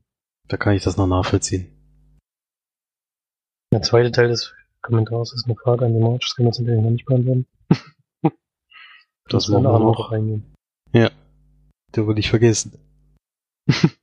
Schauen wir mal. Genau, dann gebe ich nämlich jetzt gleich in die Zukunft weiter an March, denn die wird ab jetzt Moderation übernehmen. Dann bis, bis später. Tschüss. Und bis zum nächsten Mal. Ciao. So, dann hallo zurück und äh, hier ist für euch die March. Doch nochmal mit dazu ein Podcast. da wir ihn ja doch zweiteilen mussten, ähm, bin ich jetzt doch im zweiten Teil mit dabei. Durfte doch noch ein bisschen was sagen. Vielen Dank dafür. Und Felix ist auch mit. Hat mir ein bisschen Gesellschaft geleistet, damit ich nicht ganz so alleine bin. Das ist äußerst freundlich. Ja, wie immer halt, ne? Hallo Felix. Guten Tag. Grüße. Können wir meinetwegen gerne gleich starten. Wenn du damit einverstanden bist, wir müssen überhaupt nichts machen mit äh, so die Filmcharts Charts und oder- Filmcharts, die sind schon Charts. erledigt, die sind schon wieder alles abgehakt. gehakt, genau. Du kannst direkt eigentlich loslegen, wenn du möchtest. Dann lege ich los. Ich war nämlich im Kino. Ich habe jetzt endlich mal wieder, ich weiß nicht, ich liebe es, in Irland ins Kino zu gehen. Ich kann gar nicht, also ich mag es mehr, als in Deutschland ins Kino zu gehen. Ich weiß nicht warum, ich glaube, es liegt ein bisschen an der, am Publikum auch. Bis jetzt hatte ich noch nie einen Film, wo Leute wirklich zwischendurch gequatscht haben oder irgendwie laut waren oder sowas. Sehr merkwürdig. Also ich war ja schon doch relativ häufig im Kino, aber Jetzt war das Publikum immer ein sehr angenehmes und freundliches und allgemein ist es irgendwie, ich weiß nicht. In Irland ist es irgendwie ein bisschen anders ins Kino zu gehen. Hattest du das Gefühl auch, als wir in Alien waren? Nicht. ich habe nur einen Film jetzt in, in Irland gesehen und da war jetzt nicht so wahnsinnig viel los. Und es war halt auch ein Actionfilm, da ist ja hoffentlich auch in Deutschland Ruhe. Aber auch nicht immer, ja. Hm. Ja, allerdings war ich jetzt in einem komplett gegenteiligen Film, also ein Actionfilm war das ganz, ganz und gar nicht. Hier wird es jetzt als Drama ähm, beschrieben, aber wirklich dramatische Züge hat es nicht gehabt, fand ich zumindest nicht. Da habe ich mir Hampstead angeguckt, ähm, in deutscher Übersetzung Hampstead Park, Aussicht auf Liebe. Total. Also den hätte ich in Deutsch auf jeden Fall nicht geguckt, dass dieser Untertitel noch mit dabei ist, aber so ähm, habe ich mir den Trailer angeguckt und da ich ja Brandon Gleason sehr mag, ähm, war der, hat er mich sehr angesprochen, auch vom Trailer her war der ganz süß. Also ich habe schon mir gedacht, das wird jetzt kein Film des Jahres wahrscheinlich, aber vielleicht ganz nett mal anzugucken. Und zwar ist der vom Regisseur Joel Hopkins eben 2017 erschienen, geht auch nur eine Stunde 42. Von der Laufzeit auch noch sehr angenehm. Und Brandon Gleason spielt mit, dann Diane Keaton, zweite Hauptrolle und dann noch James Norton. Ein paar Gesichter, die man mal gesehen hat, aber die einem vom Namen her wahrscheinlich nichts sagen würden. Ähm, und bei dem Film geht es darum, dass wir ähm, Diane Keaton kennenlernen als eine Frau, die verwitwet ist, deren Mann erst vor einem Jahr, glaube ich, gestorben ist die allerdings da jetzt keine große Trauer empfindet, weil sie nämlich nach dem Tod ihres Mannes Bilder entdeckt haben, die auf eine Affäre schließen. Deswegen sie da jetzt nicht unbedingt in Trauer versunken ist, sondern versucht einfach zurechtzukommen, weil sie gerade auch mit dem Finanziellen in ihrem Leben eigentlich nie was am Hut hatte, das alles ihr Mann geregelt hat und hat sie jetzt eben Probleme, über Wasser zu halten. Gerade weil sie eben als nicht wirklich arbeitet, sondern nur unbezahlt. Und ähm, ja, wohnt quasi in einer Wohnung, die war eigentlich total schön. Es war so eine Dachgeschosswohnung. Da tropft aber zum Beispiel rein, dass sie kann sich scheinbar auch kein, no, kein Dachdecker leisten, obwohl das eigentlich auch nichts mit ihr zu tun hat, sondern mit der Hausverwaltung, aber ist egal. Auf jeden Fall ähm, fühlt sie sich da nicht so wirklich wohl.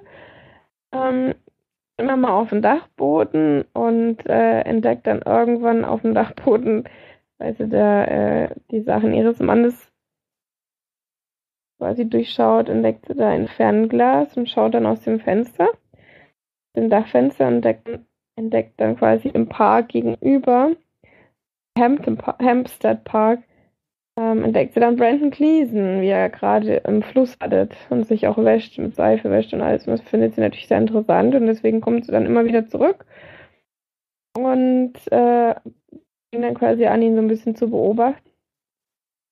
Und bekommt dann mit, sie, äh, dass er sich quasi eine kleine Hütte gezimmert hat in diesem Park.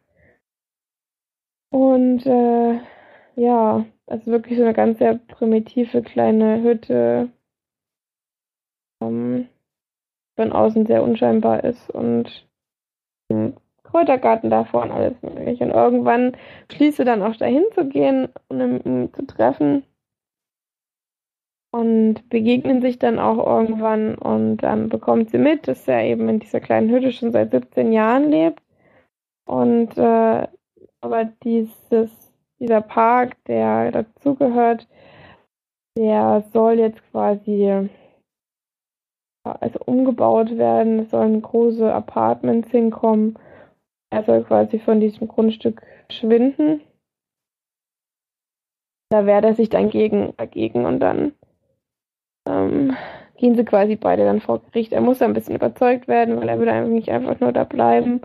Irgendwann wäre wahrscheinlich ein Gerichtsbeschluss gekommen, wenn er nicht zum Gericht gegangen wäre, um ihn dann zu verjagen. Das hat sie ihm dann ein bisschen klar gemacht und dann quasi vor Gericht. Scheinbar gab es wirklich mal einen ähnlichen Fall oder so, aber ähm, in Wirklichkeit jetzt aber so wie da kann ich mir das nicht vorstellen. Er meint dann eben, hat noch nie Kosten verursacht, hat zum Beispiel keine Müllabfuhr gebraucht oder irgendwelche Strom oder sowas, weil er selber seine Sachen heizt und Energie erzeugt und ähm, Nahrungsmittel hält und er quasi nicht arbeiten gehen muss, weil er kein Geld braucht für irgendwas. Und ja. Darum geht es dann quasi so in diesem ganzen Film. Dann gehen sie eben zusammen Gerichtsverhandlungen und ja. Da ist dann natürlich auch so ein bisschen so eine Liebesgeschichte zwischen den beiden. Relativ schnell eigentlich ähm, anbahnt im Film. Das ist jetzt keine Überraschung, das ist kein Twist am Ende oder sowas. ähm, deswegen kann ich das. das hatte ich mir jetzt, ich, jetzt ich jetzt nie erwartet nach der Erzählung, die du bis jetzt ja erzählt hast, ja. Hm. Nee, das ähm, geschieht relativ schnell. Also die Absichten sind relativ schnell sehr auf. So, na, hm. Hat man quasi relativ schnell mitbekommen, dass das in diese Richtung geht. Ja. Naja, ähm, worum geht es eigentlich in dem Film? Ähm, war da jetzt mit jemandem drin, der so ungefähr mein Alter hat und wir waren die Jüngsten. Ganz Kino. das habe ich auch noch nie. Es, waren, es waren genug Leute da, es waren bestimmt noch 20 andere, aber die waren wirklich alle über, über 50.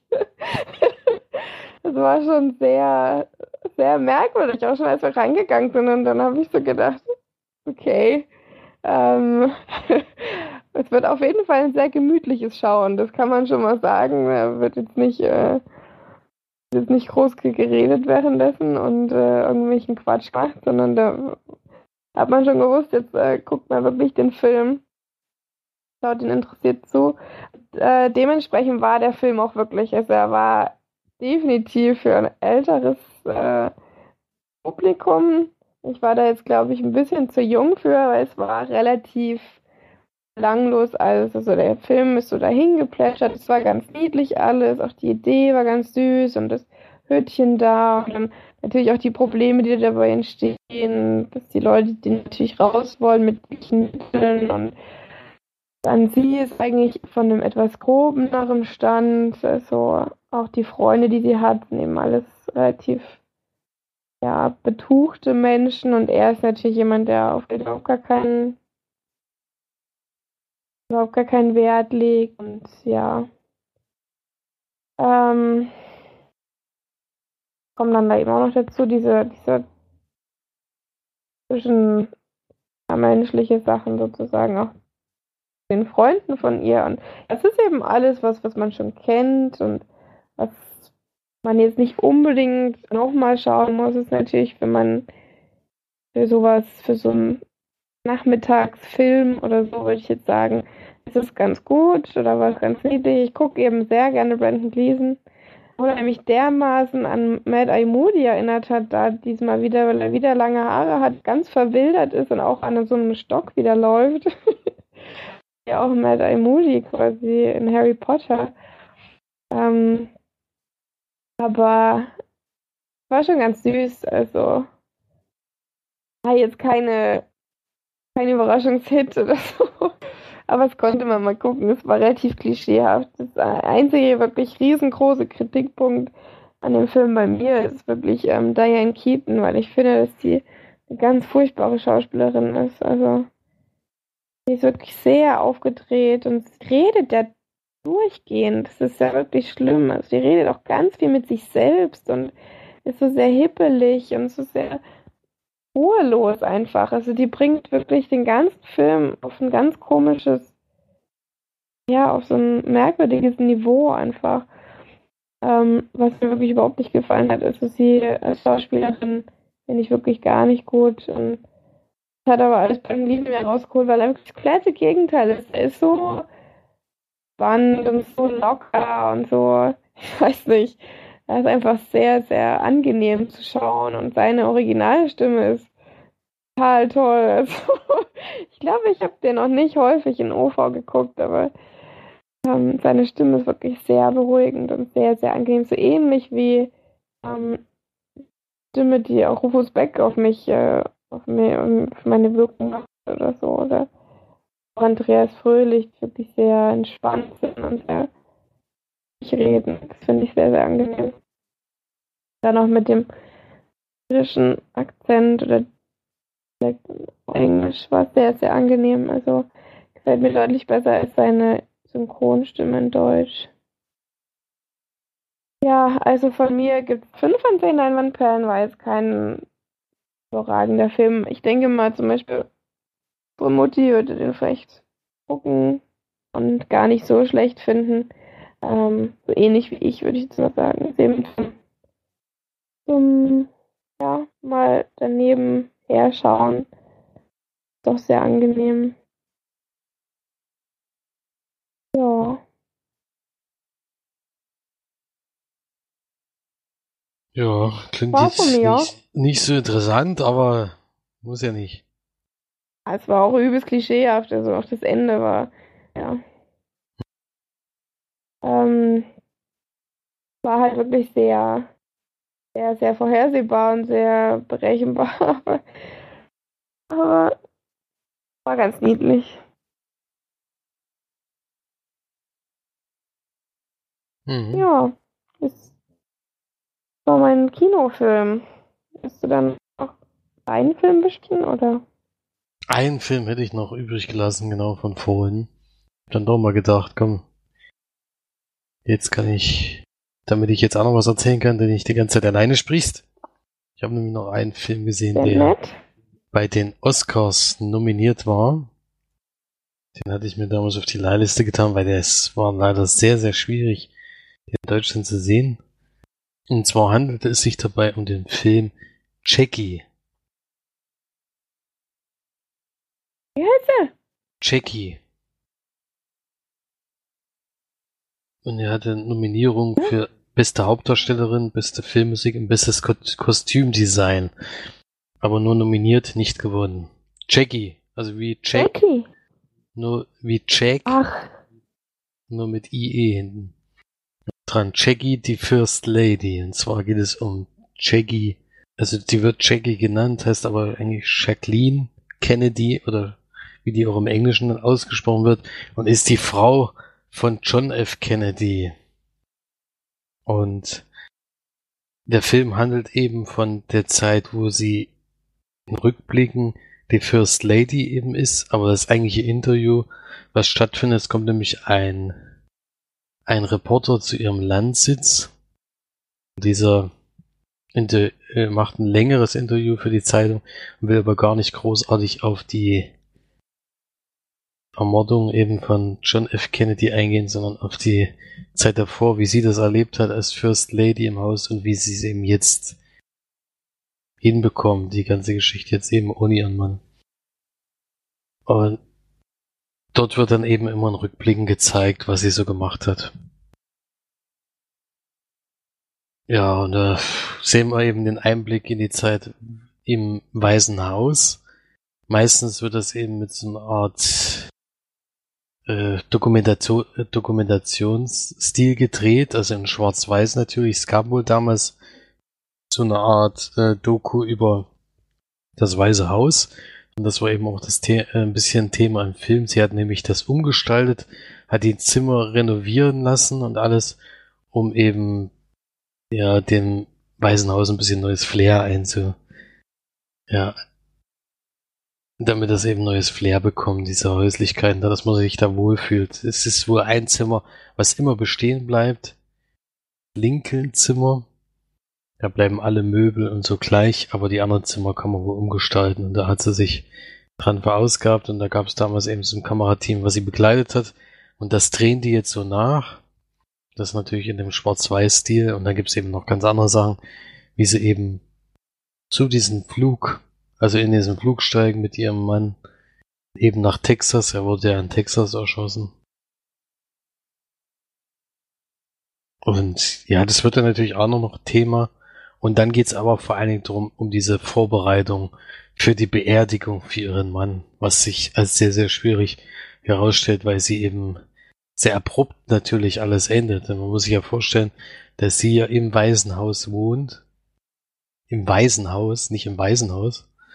Und hat eben noch zwei Kinder und alles. Und ihr Mann wird erschossen. Und von einem Tag auf den anderen ist eben jemand anderes Präsident.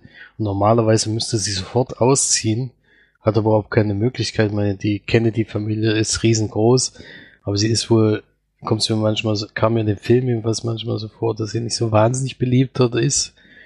Und sie bieten ihr zwar was an, aber das will sie eigentlich alles nicht. Und sie will wenigstens bis zur Beerdigung von ihrem Mann im Weißen Haus bleiben um die von dort aus zu organisieren. Und ihr, der Bruder von John F. Kennedy, die hilft ihr dabei. Und sie will eben schon sehr äh, opulent, na, opulent würde ich jetzt nicht sagen, das ist das falsche Wort. Aber ein, eine Beerdigung, die eben in, in Erinnerung bleibt, weil das für sie im, ihr Mann eben verdient hat. Klingt jetzt alles ein bisschen sperrig und langweilig vielleicht, aber es ist es gar nicht.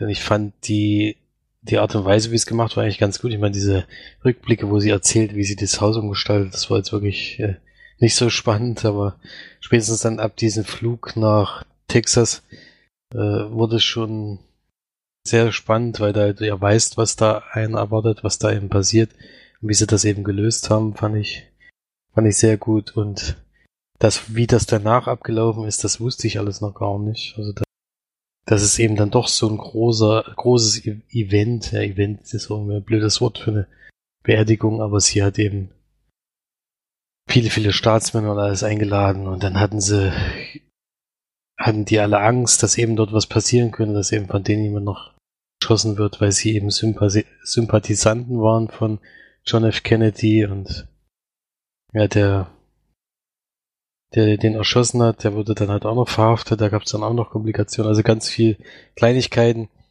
Äh, kann man auf jeden Fall mal gucken. Ich kann die Nominierung für die Hauptdarstellerin auf jeden Fall nachvollziehen. Das war Natalie Portman. Also das hat mir wirklich gut gefallen. Sie sieht vor allen Dingen, sie hat halt die gleiche Frisur gekriegt wie die wirkliche Jackie und hat auch die Klamotten angehabt. Und wenn man jetzt diese Bildervergleich so gesehen hat, sehen die sich wirklich sehr ähnlich. Das haben sie auch gut gecastet.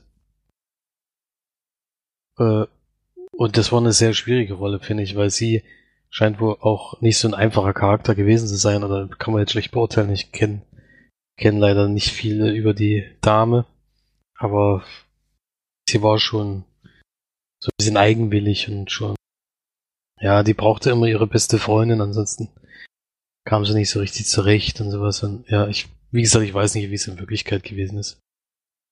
Ansonsten ist das, fand ich es interessant, aber ich fand es jetzt nicht äh, über den ganzen Film her spannend.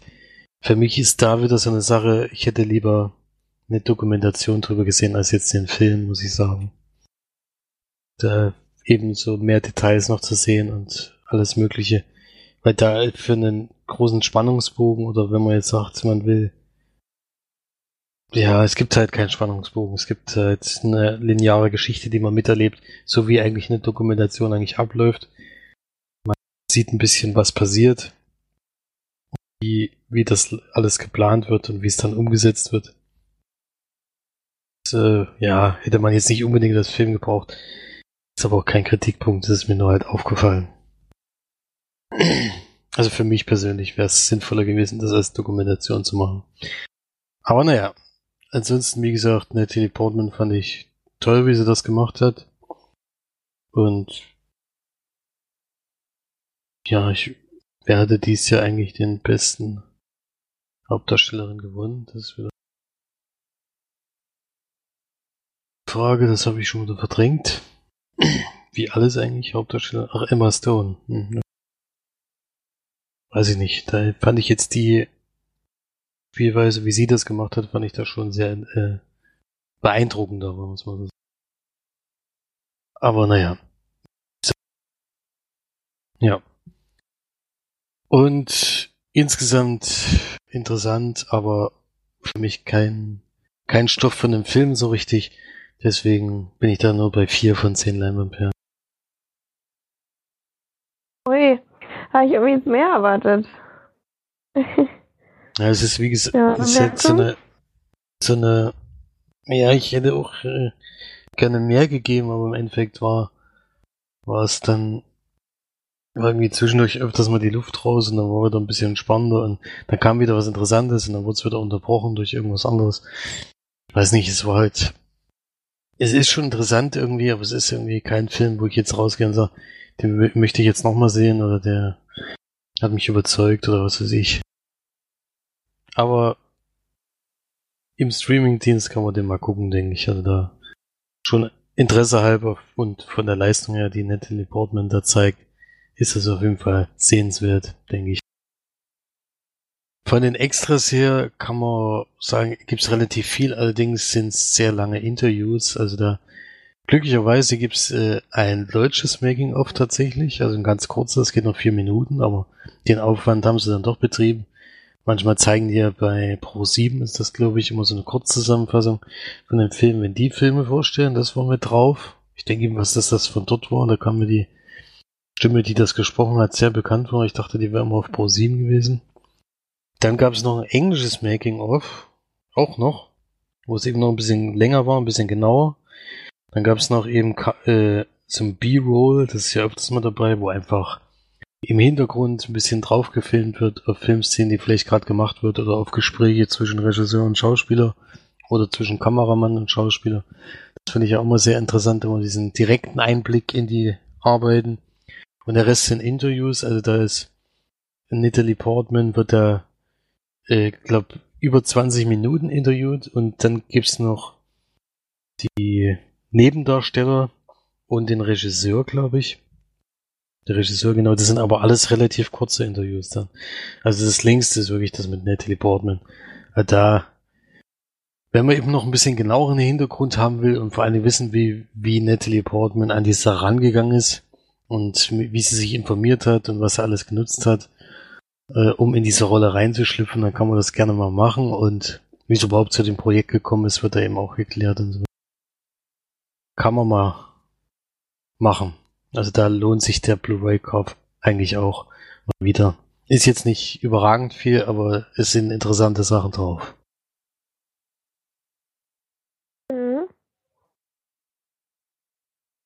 Hat sich doch mal wieder eine Blu-ray gelohnt. mhm. Schön. Ja gut, dann kommen wir zu dem letzten Film, den wir heute besprechen werden. Und zwar habe ich äh, auf Netflix entdeckt äh, einen Film, den wir auch schon besprochen haben im, im Podcast, den du besprochen hattest, Felix. Der aufgetaucht ist und der mir wieder in den Kopf gekommen ist und ich wusste, dass da was Besonderes bei dem Film ist. Ich hatte dich dann nochmal gefragt. Und du hast mir dann gemeint, äh, du hast dann gesagt, dass das Ende in die Filmgeschichte, ähm, quasi Filmgeschichte geschrieben hat. Ähm, und da habe ich mir natürlich dann gedacht, na dann lasse ich es mal an. Weil eigentlich vom Thema her ist es ja nicht so meins, es ist ja ein Western, beziehungsweise Kriminalfilm, Schrägstrich Drama steht hier, von 1969 und ich spreche von ähm, Butch Cassidy and the Sundance Kid, beziehungsweise zwei Banditen auf Deutsch, der knapp zwei Stunden geht, noch nicht mal zwei Stunden. Und ich glaube, der wurde uns auch damals, wurde der uns von Vincent empfohlen? Genau, der wurde mir Ja. von Ja, ne? Vincent Empolen, genau. Das war einer der vielen. Den habe ich mir jetzt auch angeschaut, habe ich quasi nachgeholt. Ähm, ist auch sehr bekannt hier in Irland. Zumindest auch die beiden zusammen. Also ich spreche da von Robert Redford und Paul Newman. Die haben schon mehrere Westernfilme gemacht. Äh, zumindest gemeinsam einen Westernfilm gespielt. Und ähm, Butch Cassidy and Sundance Kid ist einer davon. Mitspielen tut auch noch Catherine Ross, da Etta Place, Robert Redford spielt Sundance Kid und Paul Newman Butch Cassidy. Ähm, wirklich äußerst beide. Also Robert Redford, ähm, glaube ich zuletzt wirklich, wenn ich mich da nicht ganz täusche, zuletzt gesehen in dem Film Schiff mit dem Boot. Ist das nochmal? Für was? Äh, na, wo er halt segeln geht und dann Ähm, hat sozusagen. Titel. Ja, auf jeden Fall der Film. äh, da habe ich ihn, glaube ich, das letzte Mal gesehen, ist er schon doch etwas älter, der gute Mann, und da er jetzt 1969 wirklich sehr jung und mit Schnauzer.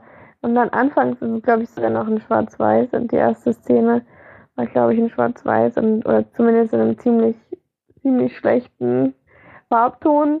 Und habe ich ihn wirklich gar nicht erkannt. Und dadurch, dass es am Anfang da stand, habe ich natürlich drauf geguckt und drauf geachtet. Irgendwann erkennt man es dann doch von den Gesichtszügen her.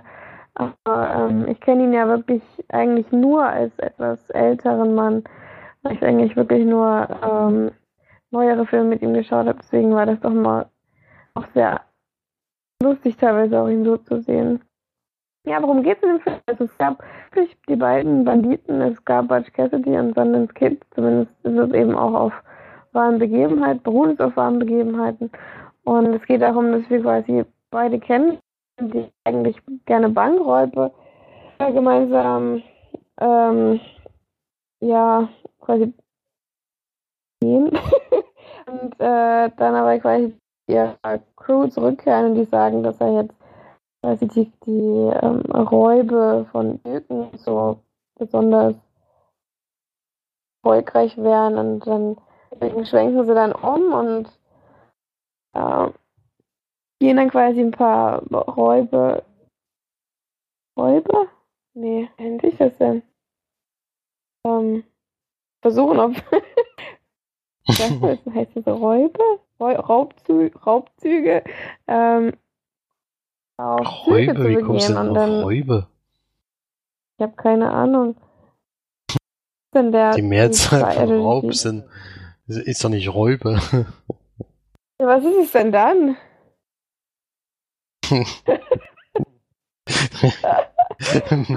Mehrere Raubzüge. Ja, Ausraubung. Raubzüge auf jeden Fall. Ausraubungen. Was ist denn der? Wir sind echt Intelligenzbestien. Oh Mann. Gut. Ja, Steffi wird uns auf jeden Fall weiterhelfen, wahrscheinlich im nächsten Kommentar. Ähm, vielen Dank dafür jetzt schon mal.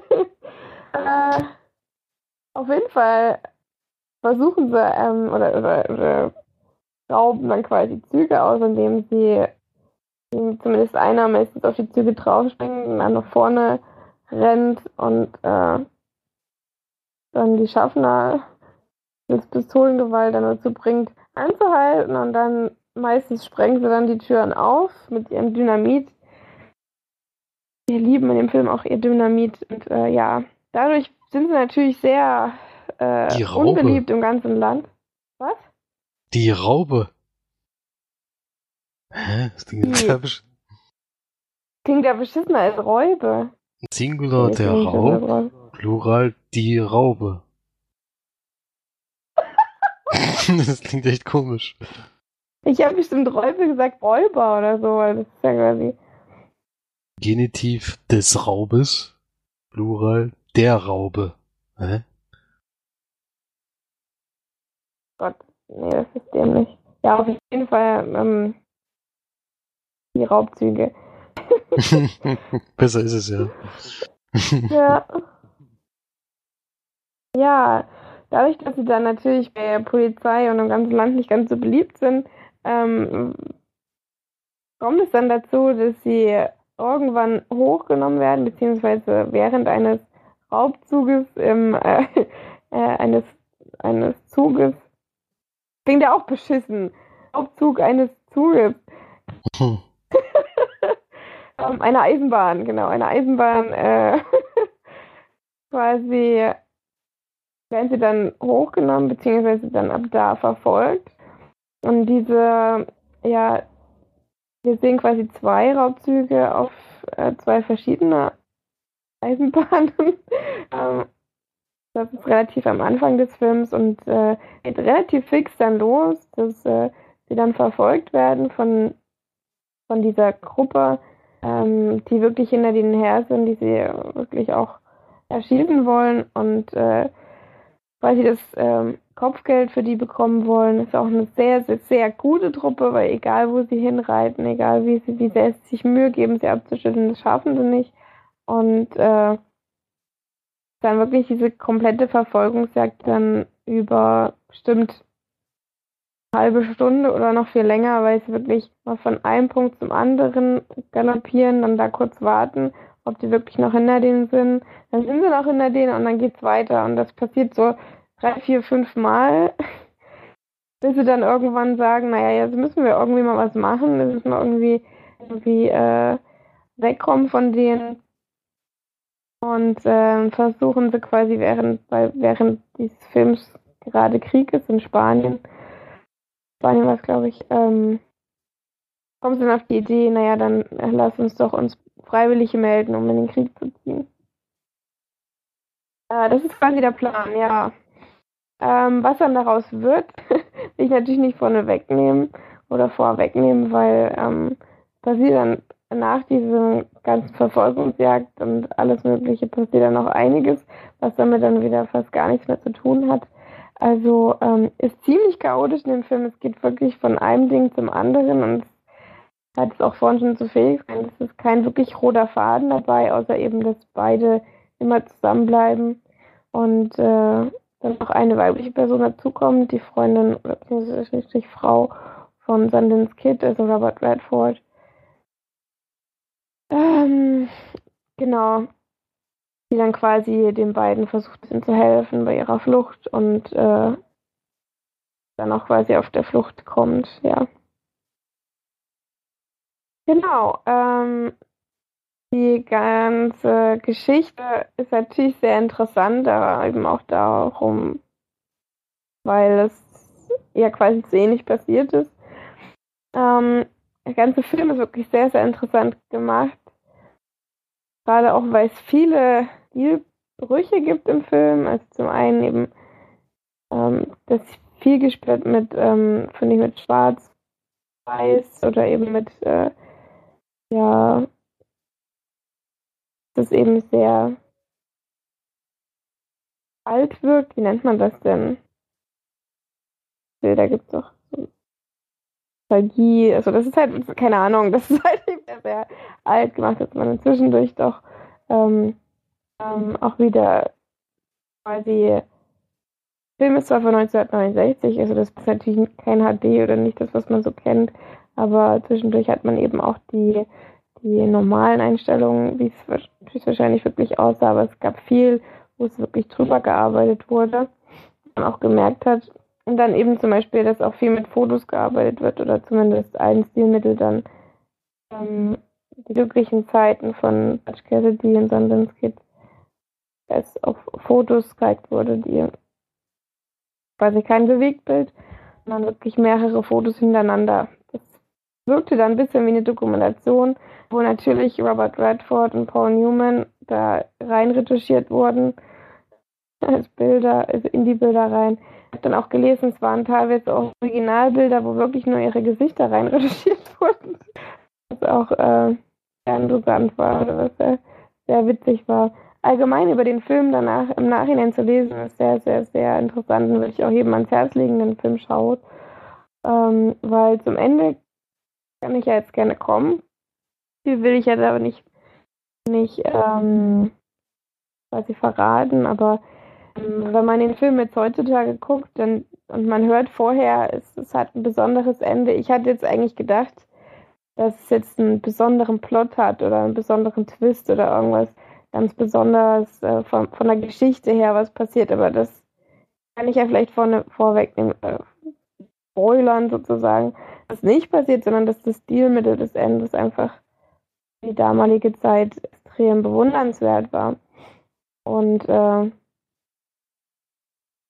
wirklich die allerletzte Einstellung, das allerletzte, was man sieht, dass das ähm, quasi ganz, ganz besonders war. Und wenn man das heutzutage sieht, ist es nicht mehr so prickelnd, also nicht mehr so werfend, wie es vielleicht früher war.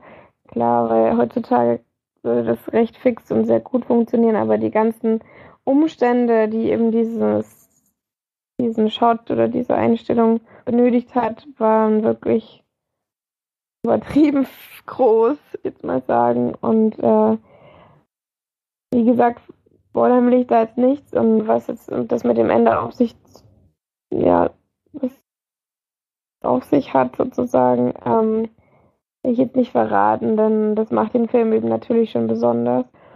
Und äh, wenn ich damit so ein bisschen Leute anteasen kann, ihn zu schauen, dann ist es sehr gut, weil ich fand den Film wirklich extrem witzig teilweise. Ich habe lange gelacht über einige Witze und allerdings muss ich zugeben, dass ich, äh, ich habe ihn in OV geguckt, ich musste aber die Untertitel anschalten, weil es wirklich schwierig war, beide zu verstehen.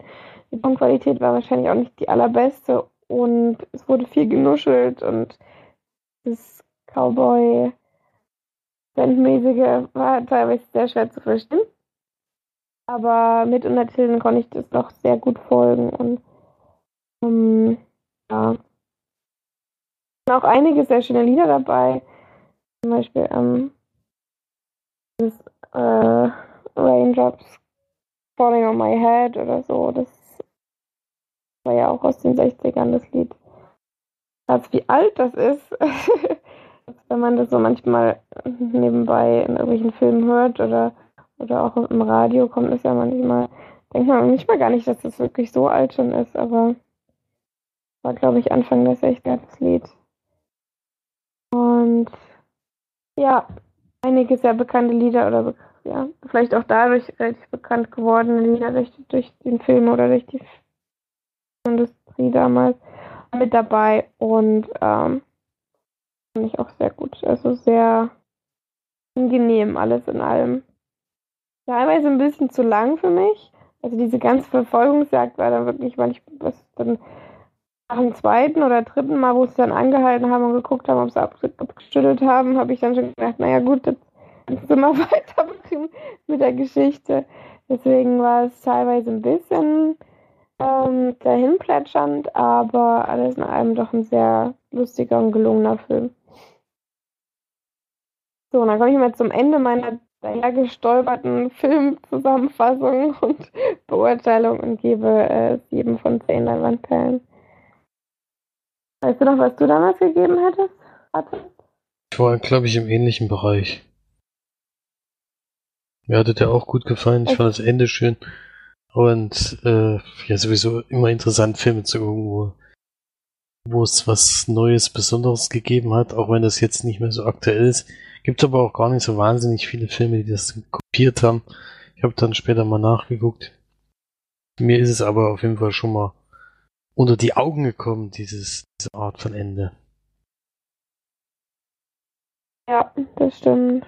Ansonsten. Ja, das ist natürlich hat, besonders gemacht war das einer der wenigen Western, die ich wieder richtig gut umgesetzt fand. Klar gibt's da zwischendurch wieder mal so ein, er wurde mal kurz, äh, wo die Spannung mal weg ist, aber diese Anspannung dann am Ende fand ich schon sehr, sehr hoch, wo es dann eben, ja, aufs Ende zugeht, muss man so ausdrücken. Hat der Film schon geschafft und ich musste auch ein paar Mal sehr, sehr lachen bei dem Film. Das ist schon was. Das war schon, hatte ich schon lange nicht mehr. Vor allem bei Western. Die sind ja meistens eher nicht lustig. Stimmt. Außer mit Bud Spencer und Terence Hill natürlich. ja. Nee, also ich finde auch einer der Western von damals, die man auf jeden Fall mal gucken sollte. Immer noch Spaß machen. Genau. Gut, dann bin ich eigentlich auf die Kommentare eingegangen. Ja, also zu die meisten Kommentare ein. Es gab aber noch eine Frage direkt an dich.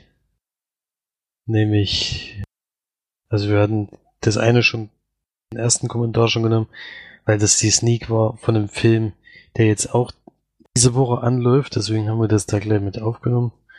Und beim zweiten Kommentar kam dann eben an dich die Frage, denkst du, der südafrikanische Akzent bei Free Fire ist echt? Für mich klang der wirklich sehr erfunden. Ich hatte ja damals in der Sneak OV auch ziemliche Probleme, das zu verstehen.